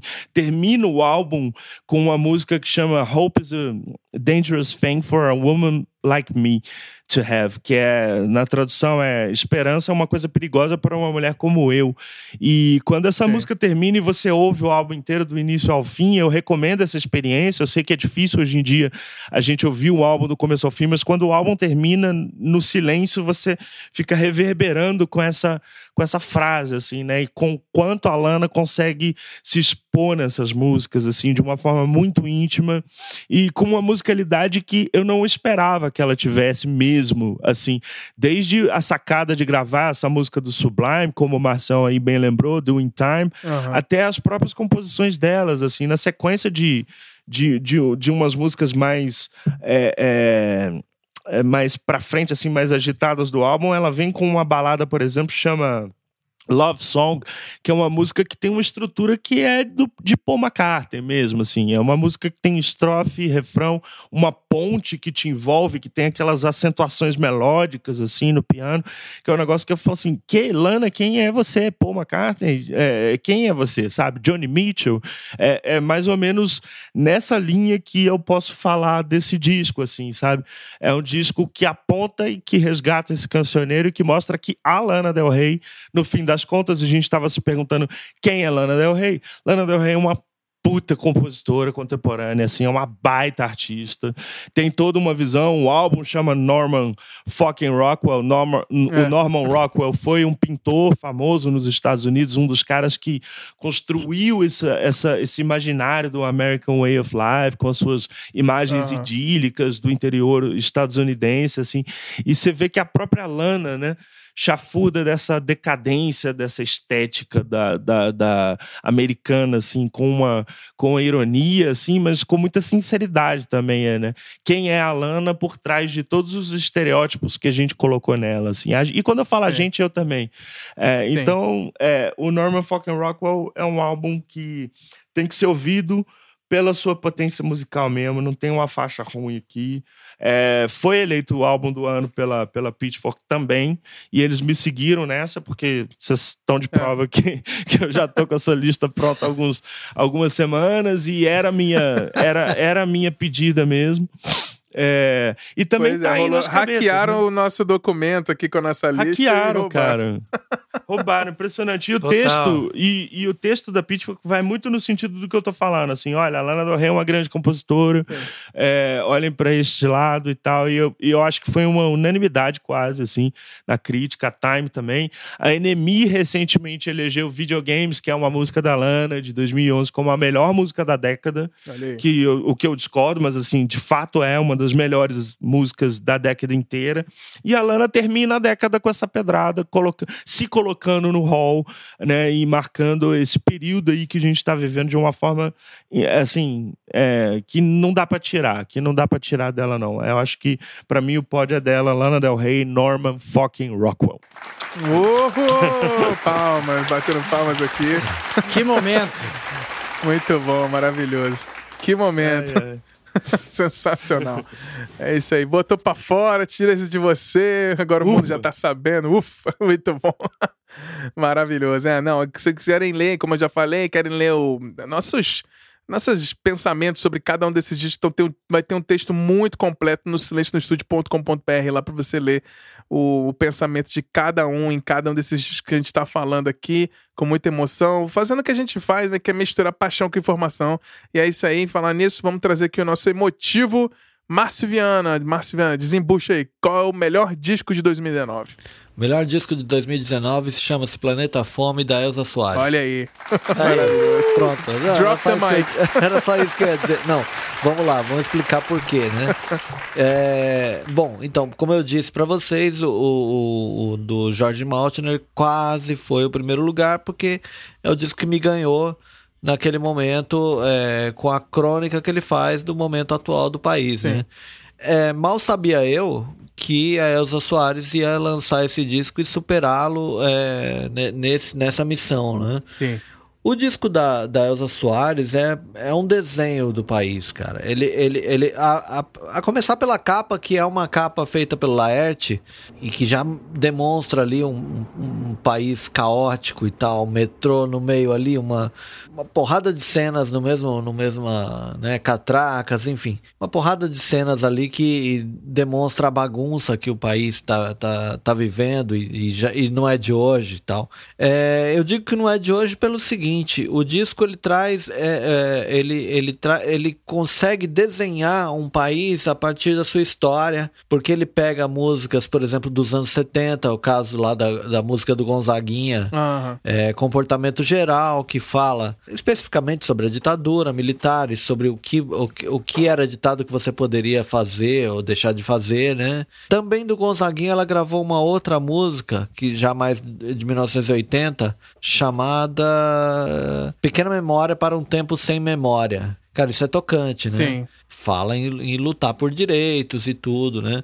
Enfim, Aí tem várias citações dentro das músicas, por exemplo, você tem Me Demotivo do Tim Maia em determinado momento, tem outras citações, tem Comida dos Titãs que encerra o disco, né? Ela fala uma. É, é, ela usa na, na, música incidental da faixa de encerramento Comida dos Titãs. Uhum. E o disco é o Planeta Fome, né? O Planeta Fome, na verdade, assim, é uma, é uma, uma coisa, uma frase que ela falou pro Ari Barroso, porque o Ari Barroso, ela foi se apresentar e no, no início da carreira e, e o Ari Ari Barroso fez uma troça, né? Falou de que planeta você veio. Sim. E aí ela falou: Olha, seu Ari, eu vim vindo mesmo que você, do planeta Fome. Sensacional. Que resposta. Né? É, e usar isso no, no, no, no, título de um disco, eu acho que é, é, a melhor cartada que ela poderia fazer, né? Além disso, eu acho que a, a principal motivo, principal motivo para esse disco ser o que ele é, é uma canção chamada Não Tá Mais de Graça, que remete a outra faixa dela, que é a carne, né? Que é,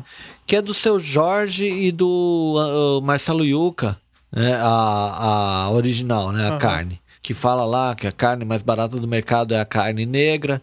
E nessa, nessa aí ela, ela faz uma, uma revi, revisitação dessa, dessa faixa, falando que a carne mais barata do mercado não está mais de graça, né? É. E fazendo uma reflexão sobre tudo isso, toda a luta do, do movimento negro e tudo que é. todo o sofrimento do povo, até com.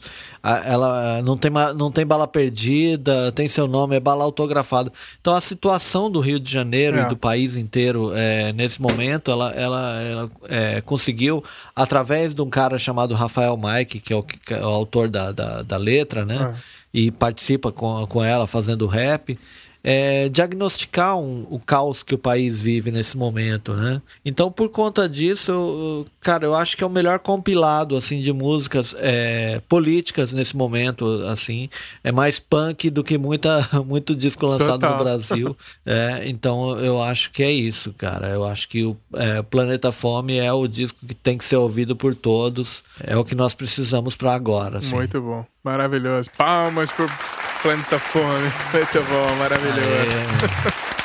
Sensacional. Muito bom, Marcião. E agora, Bruno Lopes, qual é o melhor disco de 2019? Olha, gente, depois de duas indicações aí, eu confesso que o da Lana Del Rey eu até tava ouvindo, depois eu descobri que a música que eu tinha gostado não era desse disco Norman fucking Roswell.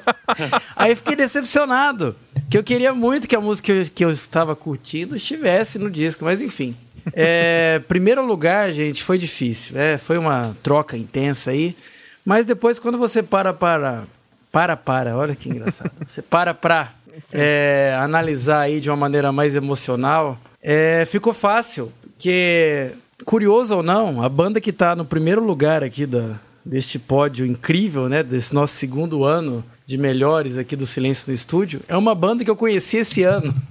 Então, é, imagine a dificuldade de você colocar no primeiro lugar uma banda que você nunca tinha ouvido na vida Uhum. E ela conseguia aí é, galgar tantas posições e conquistar aí o seu coração para ser o primeiro lugar aqui de 2019. Sim. E aí eu tenho que me contradizer com que eu acho que os grandes homens, personalidades, pessoas do mundo têm que ter a capacidade de se contradizer e, e ver quando fala uma coisa no momento e depois vai totalmente ao contrário. Sim. Né? Alguns chamam isso de, de simulação, eu chamo de sinceridade. Sim em alto nível, digamos assim. É. Se eu agora há pouco disse que não acreditava e ainda não acredito nessas músicas que nos apresentam nos Descobertas da Semana, uhum. essa música apareceu assim.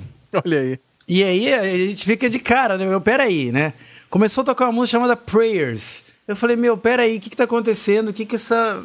O que que essa esse crescimento de guitarra, o que que essa bateria, o que que essas coisas acontecendo aqui, eu não posso, eu não consigo denominar isso aqui é punk, isso daqui é rock, isso é rock alternativo, o que que é isso?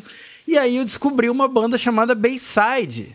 E eu fiquei extremamente triste quando eu descobri, porque essa banda já tem algum tempo, e aí eu comecei a revisitar álbuns antigos dos caras, eu falei, meu Deus, é isso daqui que eu tinha que ter ouvido há 10 anos atrás. Uhum. E eles me vêm com um disco, assim, de uma brutalidade, de uma originalidade, de uma, sabe, uma não consigo dizer assim uma, uma palavra que consiga representar o que esse disco com uma música só e quando ela tocou, eu já sabia que seria a melhor música de 2019 e eu sabia que seria o melhor álbum de 2019 sem ter ouvido as outras músicas. Sim. Então isso é, é de uma de uma pretensão, mas de uma realidade que foi se, se concretizar agora, né, nesse fim de ano, que foi o Bayside com o disco Interrobang. E aí entra, como eu sou uma pessoa que gosta de alguns símbolos, de fazer algumas conjunções, né, lexicais, e quando você entra em contato com o nome Interrobang, Interrobang é quando você usa, né, o símbolo de, de interrogação e o símbolo de exclamação juntos, né? Sim.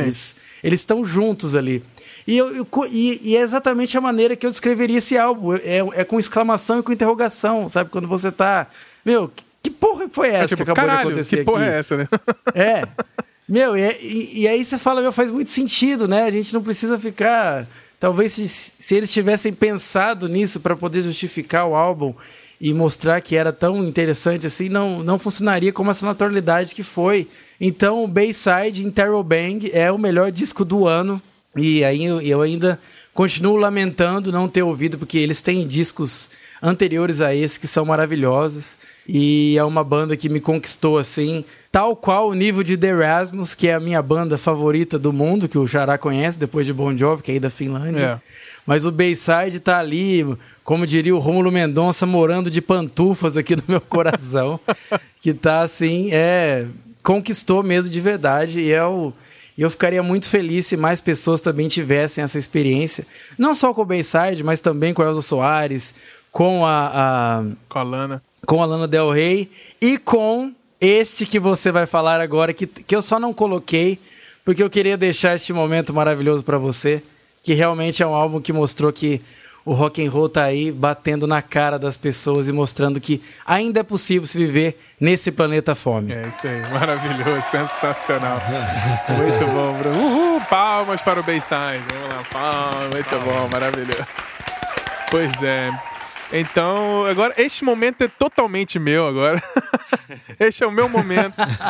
Como eu falei, o, o, esse disco aqui, o meu melhor disco de 2019, eu diria que é o melhor disco de rock metal dos últimos 23 anos. Só isso. Já começo exagerando aqui. Mas não é exagero, porque Por que 23 anos? Porque 23 anos atrás eu tinha 15 anos e eu escutei o Roots do Sepultura. Caraca. E eu falei assim: caraca, essa é a coisa mais brutal que eu ouvi na minha vida. E, e eu tenho até uma anedota que eu digo que tudo que foi gravado dentro do metal mais pesado e rock pesado antes do Sepultura é, é rock metal clássico e tudo foi gravado depois é metal contemporâneo. Então, o para mim o Roots Sepultura foi um disco que me emocionou de uma maneira tão brutal, assim, que realmente é um disco que mudou a minha vida, minha percepção de o que, que dava para fazer com música, que era você pegar brasilidade, espírito tribal, agressividade e protestos e botar dentro de uma música, e foi isso que eu senti com Roots. Mas eu não tô falando do Roots aqui. E na verdade, esse disco aqui é o Tool com Fear Inoculum, que o Marcelo falou. Eu vou deixar o, o Bruno Léo falar.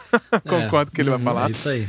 Mas o, o, o, que eu senti com o Tool, é, do Fear Inoculum, assim, eu sempre fui muito fã de Tool. E, e, o Tool é uma banda bem peculiar, porque eles são uns caras que começaram ali em 1990 e eles tinham só quatro discos. Aí você pensa, pô, mas porra, quanto tempo, né? Porque eles lançaram o primeiro disco, Undertow, depois o Ironman, depois o Lateralos, depois o 10,000 Days, e o 10,000 Days foi lançado há 13 anos atrás. E aí a gente tava nessa espera, né? Ah, o Tu vai entrar em estúdio, ah, o Tu vai entrar em estúdio, ah, o Tu vai entrar em estúdio. E o Tu é uma banda que, assim, quem é tem, existe um quase um fanatismo maluco nos Estados Unidos quanto ao Tu, que é uma coisa que no Brasil eu nunca vi as pessoas serem tão fãs de Tool quanto são nos Estados Unidos, que o Tool é uma banda que pessoas que escutam, você assim, rock e metal de uma maneira bem aleatória, eles são fãs de Tool. É uma banda que a gente não consegue definir. Ah, é metal? É rock? É rock progressivo? Que porra é que esses caras fazem? Eu não sei, eu não consigo definir. A gente fez, eu fiz até um raio-x do Tool e eu tentei até não definir o que eles fazem. Mas o ano passado falaram, eles estão em estúdio, beleza, vamos lá. Eu falei, ah, beleza, vamos esperar mais uma vez esse rumor que o Tu vai soltar um disco novo, não sei o que, né? beleza. E é, é uma banda que eles estavam tanto tempo sem soltar que já tinha anos que eu não escutava nada do Tu. Eu não escutava o 10,000 Days, não escutava o Lateral, não escutava nada. São discos que eu escutei muito na época que eles foram lançados. E aí, esse ano, saiu o single Fear Inoculum. Um mês antes do disco sair. E eu simplesmente fiquei hipnotizado, travado. Eu não sabia o que pensar, não sabia o que fazer. Eu, eu pensei, caralho, o que, que esses caras estão fazendo? Valeu muito a pena ter esperado. E aí, uma semana depois, liberaram toda a discografia de novo nos streamings que tava, não tinha nos streamings porque a banda era contra. Porque o Tu fala que, ah, pra você, você tem que ouvir um disco inteiro nosso. e o streaming você vai acabar escutando aleatório. A gente não gosta de não botar as músicas no stream. Mas eles acabaram botando. E aí, finalmente, no dia é, 30 de agosto, saiu o Fear Inoculum. E, e, minha vida mudou, literalmente, assim. Foi um disco que realmente eu nunca tinha sentido nada parecido desde o Roots do Sepultura. E, e, e, mudou tudo, assim. O Tu é tudo que eu já expliquei, é uma banda tribal que te hipnotiza, tem tempos complexos, um baterista incrível, um baixista extremamente sensorial, um guitarrista que te leva para outra dimensão, um vocalista incrível com letras que te fazem pensar absurdo, assim, como se estivesse lendo um livro numa biblioteca super cabeça. Então é uma banda que são quatro caras que chegam à perfeição. Eles chegaram com esse disco e foram direto pro primeiro lugar, tirando o primeiro lugar da da Billboard da Taylor Swift, mostrando e provando que o rock não morreu e não vai morrer, com de acordo justamente se você pegar todo mundo que a gente falou nessa lista aqui, 90% é rock, cru e de todas as maneiras. Então, é, o Fear Inoculum é um disco que eu até agora não consegui definir qual é a melhor música do disco, porque a melhor música do Fear Inoculum é a música que eu tô ouvindo naquela hora. e, e eu fico até emocionado de falar assim da banda, porque realmente esse disco é um disco que me faz pensar, me leva para outros lugares na minha cabeça que eu não sabia que existiam e parece até exagero, ah, que você tá falando, mas o Tu me leva para isso, é uma, é uma banda que me, me emociona demais e, e eu não consigo nem racionalizar o que eles fazem. Eu sei que tem alguma razão na cabeça deles, mas realmente, é, depois de 23 anos, eu tenho certeza que dia 30 de agosto é mais uma data que eu vou começar a falar que antes do Sepultura era isso, depois do Sepultura era aquilo, e agora antes do Fear Inoculum e depois do Fear Inoculum. Então, com certeza, de 2019 trouxe essa pérola maravilhosa pro mundo do rock e do metal que eu tenho que para mim já tá, já tô dando spoilers aqui, como eu falei, já é o melhor disco da década para mim, assim, dos últimos 23 anos e, e, e quiçá de muitos anos, assim. Então é impressionante uma banda que tá desde 1990 fazer o seu melhor trabalho depois de 13 anos. Né? Isso para mim é o mais surreal e foi o que me fez me emocionar demais e o que eu, eu, eu, até hoje, desde que lançou no dia 30 de agosto, eu escuto pelo menos uma música desse disco por dia. É isso aí, galera. Esse foi ah, maravilhoso. pra mim a... Palmas. o To Fear Inoculum, o melhor é. disco de 2019. É isso aí, galera. Tudo nosso. É isso aí, muito bom, muito bom, por emoção, emoções à flor da pele. Então é isso, galera. Essa foi a nossa lista aqui dos nossos top 20. Mas a gente, como a gente falou no começo do episódio, a gente queria fazer um debate rapidinho aqui sobre o, a música brasileira. Eu sei que o, o, Vini, ele, ele fez uma lista basicamente com discos internacionais. O Marcião, como você percebeu, ele Sim. fez a mistura. Mas o Vini não consegue separar, não consegue misturar. Então a gente vai dar um espacinho aqui. Vini, fala aí o que, que você é. achou do ano no Brasil. Você tem alguns destaques para compartilhar com a galera. Sim. Eu sei que você não fez uma lista com ordem, mas eu sei que você tem uma galera legal de falar assim, porque muitas vezes a gente faz essas listas, principalmente no, como você citou, né? Pitchfork, Enemy, você tá sempre com esse holofote nas músicas internacionais e tudo, mas é legal jogar esse holofote na galera aqui, então Fala é. um pouquinho aqui o que você Não. achou do que, que teve lançamento nesse ano que foi bem, ba bem bacana na música brasileira. Sim, então, primeiro é isso. Eu, eu, a minha. Fica aí o disclaimer, eu já falei no, no episódio do Melhores do Ano do ano passado, mas eu acho que é sempre bom reforçar para os novos ouvintes e tal, para a galera que está começando a acompanhar a gente. Eu tenho uma questão pessoal aí, eu não gosto muito de ranquear, até porque, assim, pensa bem. Eu, eu lancei álbum ano passado, tô para lançar álbum ano que vem. Imagina se eu faço uma lista. O que eu faço? Põe meu disco na lista? Não põe? É, é. Vou fazer uma crítica de outros artistas que estão na cena, enfim, que eu conheço. Não, eu não fico confortável fazer isso.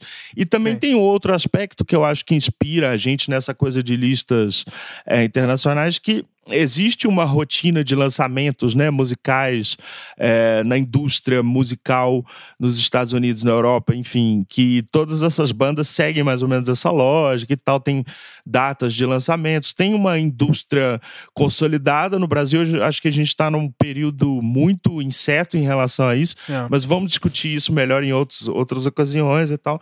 Eu queria destacar, assim, da música brasileira esse ano mais coisas que eu gosto mesmo, coisas que estão mais próximas de mim que de fato eu acho que bombou. É impossível não falar. A gente fez um episódio esse ano do Funk 150 BPM, impossível Sim. não fazer como destaque do ano, porque, enfim, o Drake gravou uma música do Kevin e o Chris. O Kevin e o Chris uhum. subiu no palco com o Post Malone, né, no Lollapalooza é. e tal.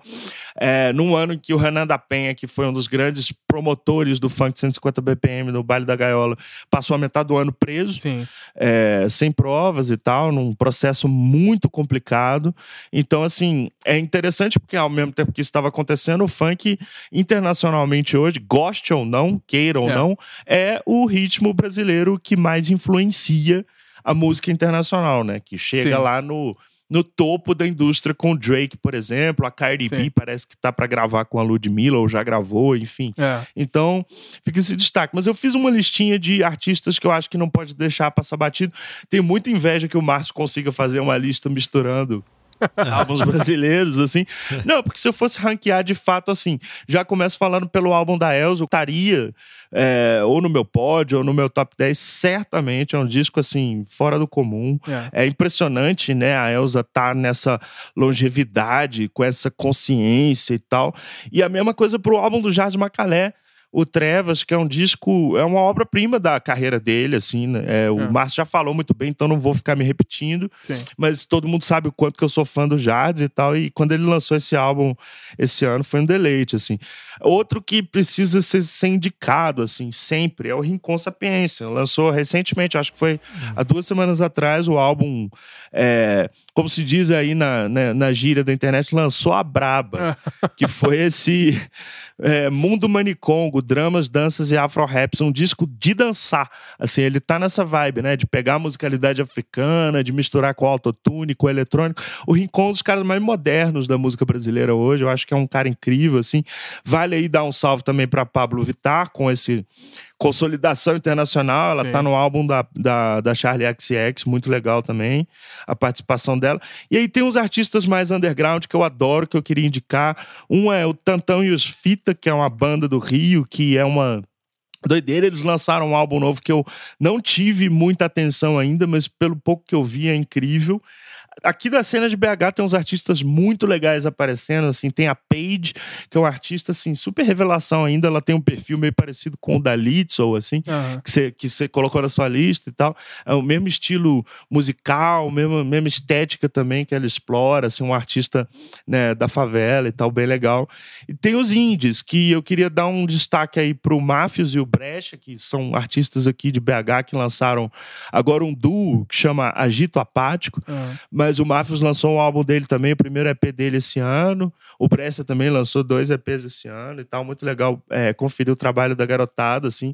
Garotada mesmo, eles são bem jovens, bem seguindo essa linha. É, o Mafios até né, participa de... lá no nosso episódio de Futuro da Música. Né? Isso, isso. É, e ouço um álbum dele, é bem legal, chama Tela Azul. E aí o Lazo, que, pô, achei super legal, entrou na lista aí do Márcio. Se eu tivesse uma lista também de hum. misturando álbuns brasileiros, teria entrado. Eu não sou muito do gente, mas esse esse disco, eu sou suspeito para falar, como eu tava, né? É. é por isso que eu não ranqueio, assim, porque esse álbum é de um amigo meu e é produzido pelo por esse maravilhoso que nos fala o Bruno Léo, assim, é uma produção, uma mixagem incrível também, um puta trabalho, que chama Magenta, o álbum do Lazo, assim, é. fica a dica aí. É, o, ele, o, o Lazo Gabriel, né, que a gente participou do que é, o do Gente, né? Sim. E eu nem, nem cito, assim, que eu, na verdade, fiz a mixagem do disco e tudo, porque eu acho que é, é o disco é dele, né? Eu fiz o trabalho técnico sim, ali, sim, eu nem gosto de falar sim. muito também, porque fica parecendo, ah, jabá, não sei o quê. Não, mas realmente o disco do, do Gabriel é, é muito bom mesmo. Não, é muito assim. bom. É muito foi, bom. Foi um eu tra... posso, posso até opinar como o cara que tá de fora, uhum. né? É, é, sou só amigo de vocês e acabei é, sabendo antes que, que tava rolando isso aí. Mas na Sim. verdade eu falo como, como ouvinte mesmo e eu pirei nesse disco. Acho, meu. Que bom. Talvez se não tivesse tanta coisa na frente, ele estaria ali nos 10 também, porque é, é, um, é, um, é um puta disco, assim. Legal. Tô, tô ouvindo demais. Sim, é, é um holofote pra essa molecada nova que vem assim. Pra mim, minha relação com, com o Gabriel, né, o Lamonier, o Laz, é, tipo, ficar impressionado com o que a molecada tá trazendo pra música, assim. Isso pra mim é o mais é. impressionante, assim, do que realmente ranquear. Por isso que eu acho legal você estar tá falando dessa galera aí. Pois é, não. E aí, seguindo, assim, é, uma garotada terminando a minha lista, assim, tem essa garotada que é aqui de BH, que a gente tá na cena junto também. É o Fernando Mota, que é outro cara aqui de BH, que lançou um EP com a banda de São Paulo, Eliminadorzinho, que é um indie bem, bem legal, assim, bem tradicional por um lado, mas bem legal. É, essa onda de cantoras, compositoras indie também é, surgiu aí, lançou um álbum esse ano, a Brunx, que eu achei bem legal, morri de raiva. Prestar atenção nela, assim, é o primeiro trabalho, ainda parece que tá amadurecendo. E tem uma toda uma sessão dedicada aos rappers, né? Que eu acho que tem um rapper baiano que tá lançando uns sons muito. lançando as braba também, que é o Vandal, hum. é, ah. que é um cara que eu acho super ousado, umas letras massa e tal. O Jonga lançou um disco esse ano, né? O Ladrão, que foi super consagrado, teve shows super marcantes e tal. E o Sidoca, que para mim é um cara aqui também, de Minas, e enfim, é um cara do, de um dos mais interessantes da cena trap do Brasil, para mim, lançou um disco esse ano, chama Language. Language, e que, é. enfim, é uma figura e tal. O FBC também é outro que lançou disco recente, não tive tempo de ouvir, mas a cena trap Brasil ainda, ainda é relevante, ainda está surgindo, está agregando muita coisa ainda. Mas, enfim, para não estender muito, essa é uma pequena lista aí de destaques brasileiros, que coisas que me chamaram a atenção e tal. É, é, se quiserem trazer outras coisas. Sim, é. Eu acho que é o grande destaque, assim, que eu acho que teve muito barulho, teve muita reverberação, foi o amarelo da Emicida, né? Sim. Com certeza foi um uhum. grande acontecimento, assim, tanto a, a, produção do clipe, aquela coisa com as participações. Então foi uma grande pedrada de resistência nesse ano confuso, maluco e, e, brutal que a gente teve, né? Então acho que realmente tem que dar um jogar um holofote no, no amarelo do MC, assim, não é um um artista que tá dentro do, do que eu escuto, assim, mas do, o que eu escutei, eu gostei muito, achei muito bacana. Não entrou nas minhas listas, mas é um artista que a gente tem que bater palma de pé, porque realmente o trabalho que tá fazendo de resistência também é super importante, como a gente falou no nosso episódio de, de música para protesto, né? Eu acho que o é, 2019 trouxe muitos artistas falando sobre isso, justamente aí com as listas do Márcio, né? Sim. A Elsa e o, o George Maltner. Então, assim, é, é uma coisa que é legal ver uma geração que você pensa, ah, MC ah, é novo e tal, é um cara que nasceu em 85, tem muitas referências, muita a vida também muito difícil e, e não consegue ficar calado, né? Então, é bom trazer isso também. Teve Dead Fish, né? Também fazendo um disco é, super de protesto, né, Xará? Bruno sim. Lopes é, escutou bastante também. Dead Fish lançou um disco brutal, falando, é, na, dando tapa na cara sobre esse ano que a gente ia ter e tudo, e tá tendo, né? Vamos ver se ano que vem melhora. Mas eu acho que foi, foi bacana, assim, algumas é, bandas trazer de, trazendo de novo essa coisa do protesto dentro da música. Então, assim, acho que foi mais importante, acho que foi bem um, um, o pontapé inicial, porque talvez ano que vem seja mais consolidada essa coisa da música brasileira de protesto, que a gente já teve bastante aí exemplo com Dead Fish, o MC, Nelsa Soares, Jorge Maltner, mas vamos ver se ano que vem a gente tem mais disso pra gente fazer mais barulho e resistir melhor a isso tudo que tá acontecendo isso aí. Sim. É isso aí. Muito bom. Então é isso, galera. Esse foi o nosso episódio de Melhores Discos de 2019. Queria agradecer demais, mais uma vez, aqui a participação do Márcio Viana, do Bruno Lopes e do nosso querido Vinícius Cabral. Então, antes da gente se despedir aqui, Marcelo, você quer deixar algum recadinho final? Bom, é isso aí, galera. É... Espero que vocês tenham gostado das nossas escolhas aí. É... Eu sei que quando a gente colocar, no, no, quando esse, esse, episódio estiver indo pro ar, vocês também vão poder dizer para vocês qual foi o disco do ano lá nas nossas nossos stories lá, no, em todas as nossas redes sociais. Então, é, o, o, legal é isso, é você ouvir e formar sua própria opinião aí do, é. de, do que foi o disco do ano, né? E é isso, é isso aí. Um abraço para todos. Maravilhoso, maravilhoso. Obrigadão, Marcelo, mais. mais uma vez. Espero que você tenha um final de ano sensacional aí com muita piada do tio do pavê. Mas é isso aí. Melhor ter. É melhor. Eu até brinquei, né? Que tipo, eu, tava, eu tô com saudade dos tios que faziam piada do pavê e não falavam de política, né? É, exatamente. É, Era bom. bons é tempos. É, é bons tempos. é isso aí. E você, Brunão, último recadinho antes da gente se despedir. Ah, é bem isso, né? A gente fica feliz aí de estar. Tá trazendo as nossas impressões e o que o mais falou é importante também. É legal as pessoas ouvirem também trazer o que, que é para elas, né? Qual foi a, o disco, a, a música que tocou elas, para a gente ter um pouco também da, da abertura que elas têm, né? o que, que elas estão ouvindo. A gente, a gente também não quer. Isso é uma coisa importante. A gente nunca quer dizer que a nossa verdade é maior do que outra. A gente só está aqui trazendo as nossas emoções, né? E compartilhando com todo mundo. E aproveitando antes de finalizar aqui, vocês falaram de, de coisas do Brasil, né? Desse cenário musical brasileiro. Esse ano, né, é, é, triste, mas a gente precisa lembrar que foi o ano que, o, que a gente perdeu o André Matos, Sim. né? Que foi lá em 8 de junho de 2019, que teve aquela uma comoção da cena do metal.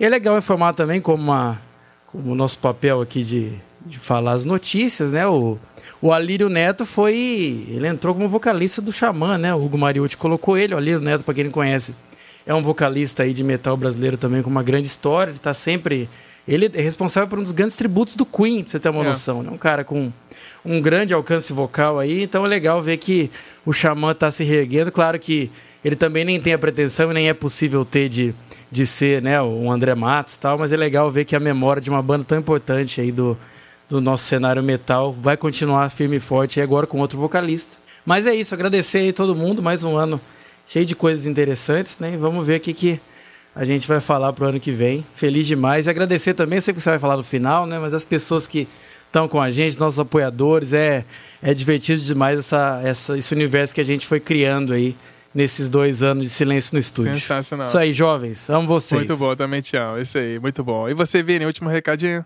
A gente ama vocês, foi muito bom fazer esse episódio. Eu acho que esse ano a gente, eu pelo menos, falei assim: bom, a gente teve uma inovação, né, com as newsletters, então eu fui me, me educando, aí acompanhando mais, aí registrando as coisas que foram me chamando a atenção. Então, eu estava muito ansioso por esse episódio, apesar de tudo, acho que eu consegui ser sucinto. Então, para não quebrar essa, esse ritmo, e a gente já passou né, um bom tempo aí falando, vou só deixar um beijo no coração de todo mundo. E ouçam música, comprem CDs.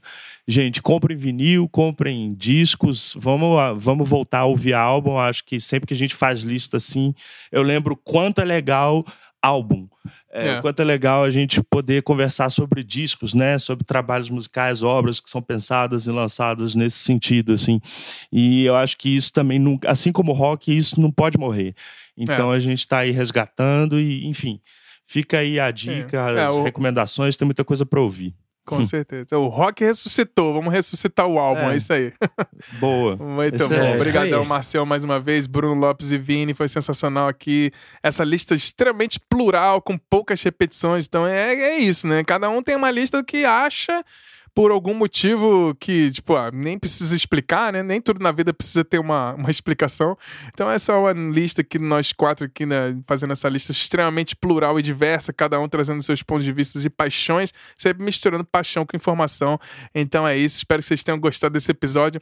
E não se esqueça que a menor maneira de nos ajudar é compartilhar esse episódio com seus amigos e amigas e manda por e-mail, por WhatsApp, tagueia a gente no Instagram, conta pra gente é, qual é o seu disco favorito de 2019, nos tagueando no arroba Silêncio Podcast, tanto no Twitter quanto no Instagram.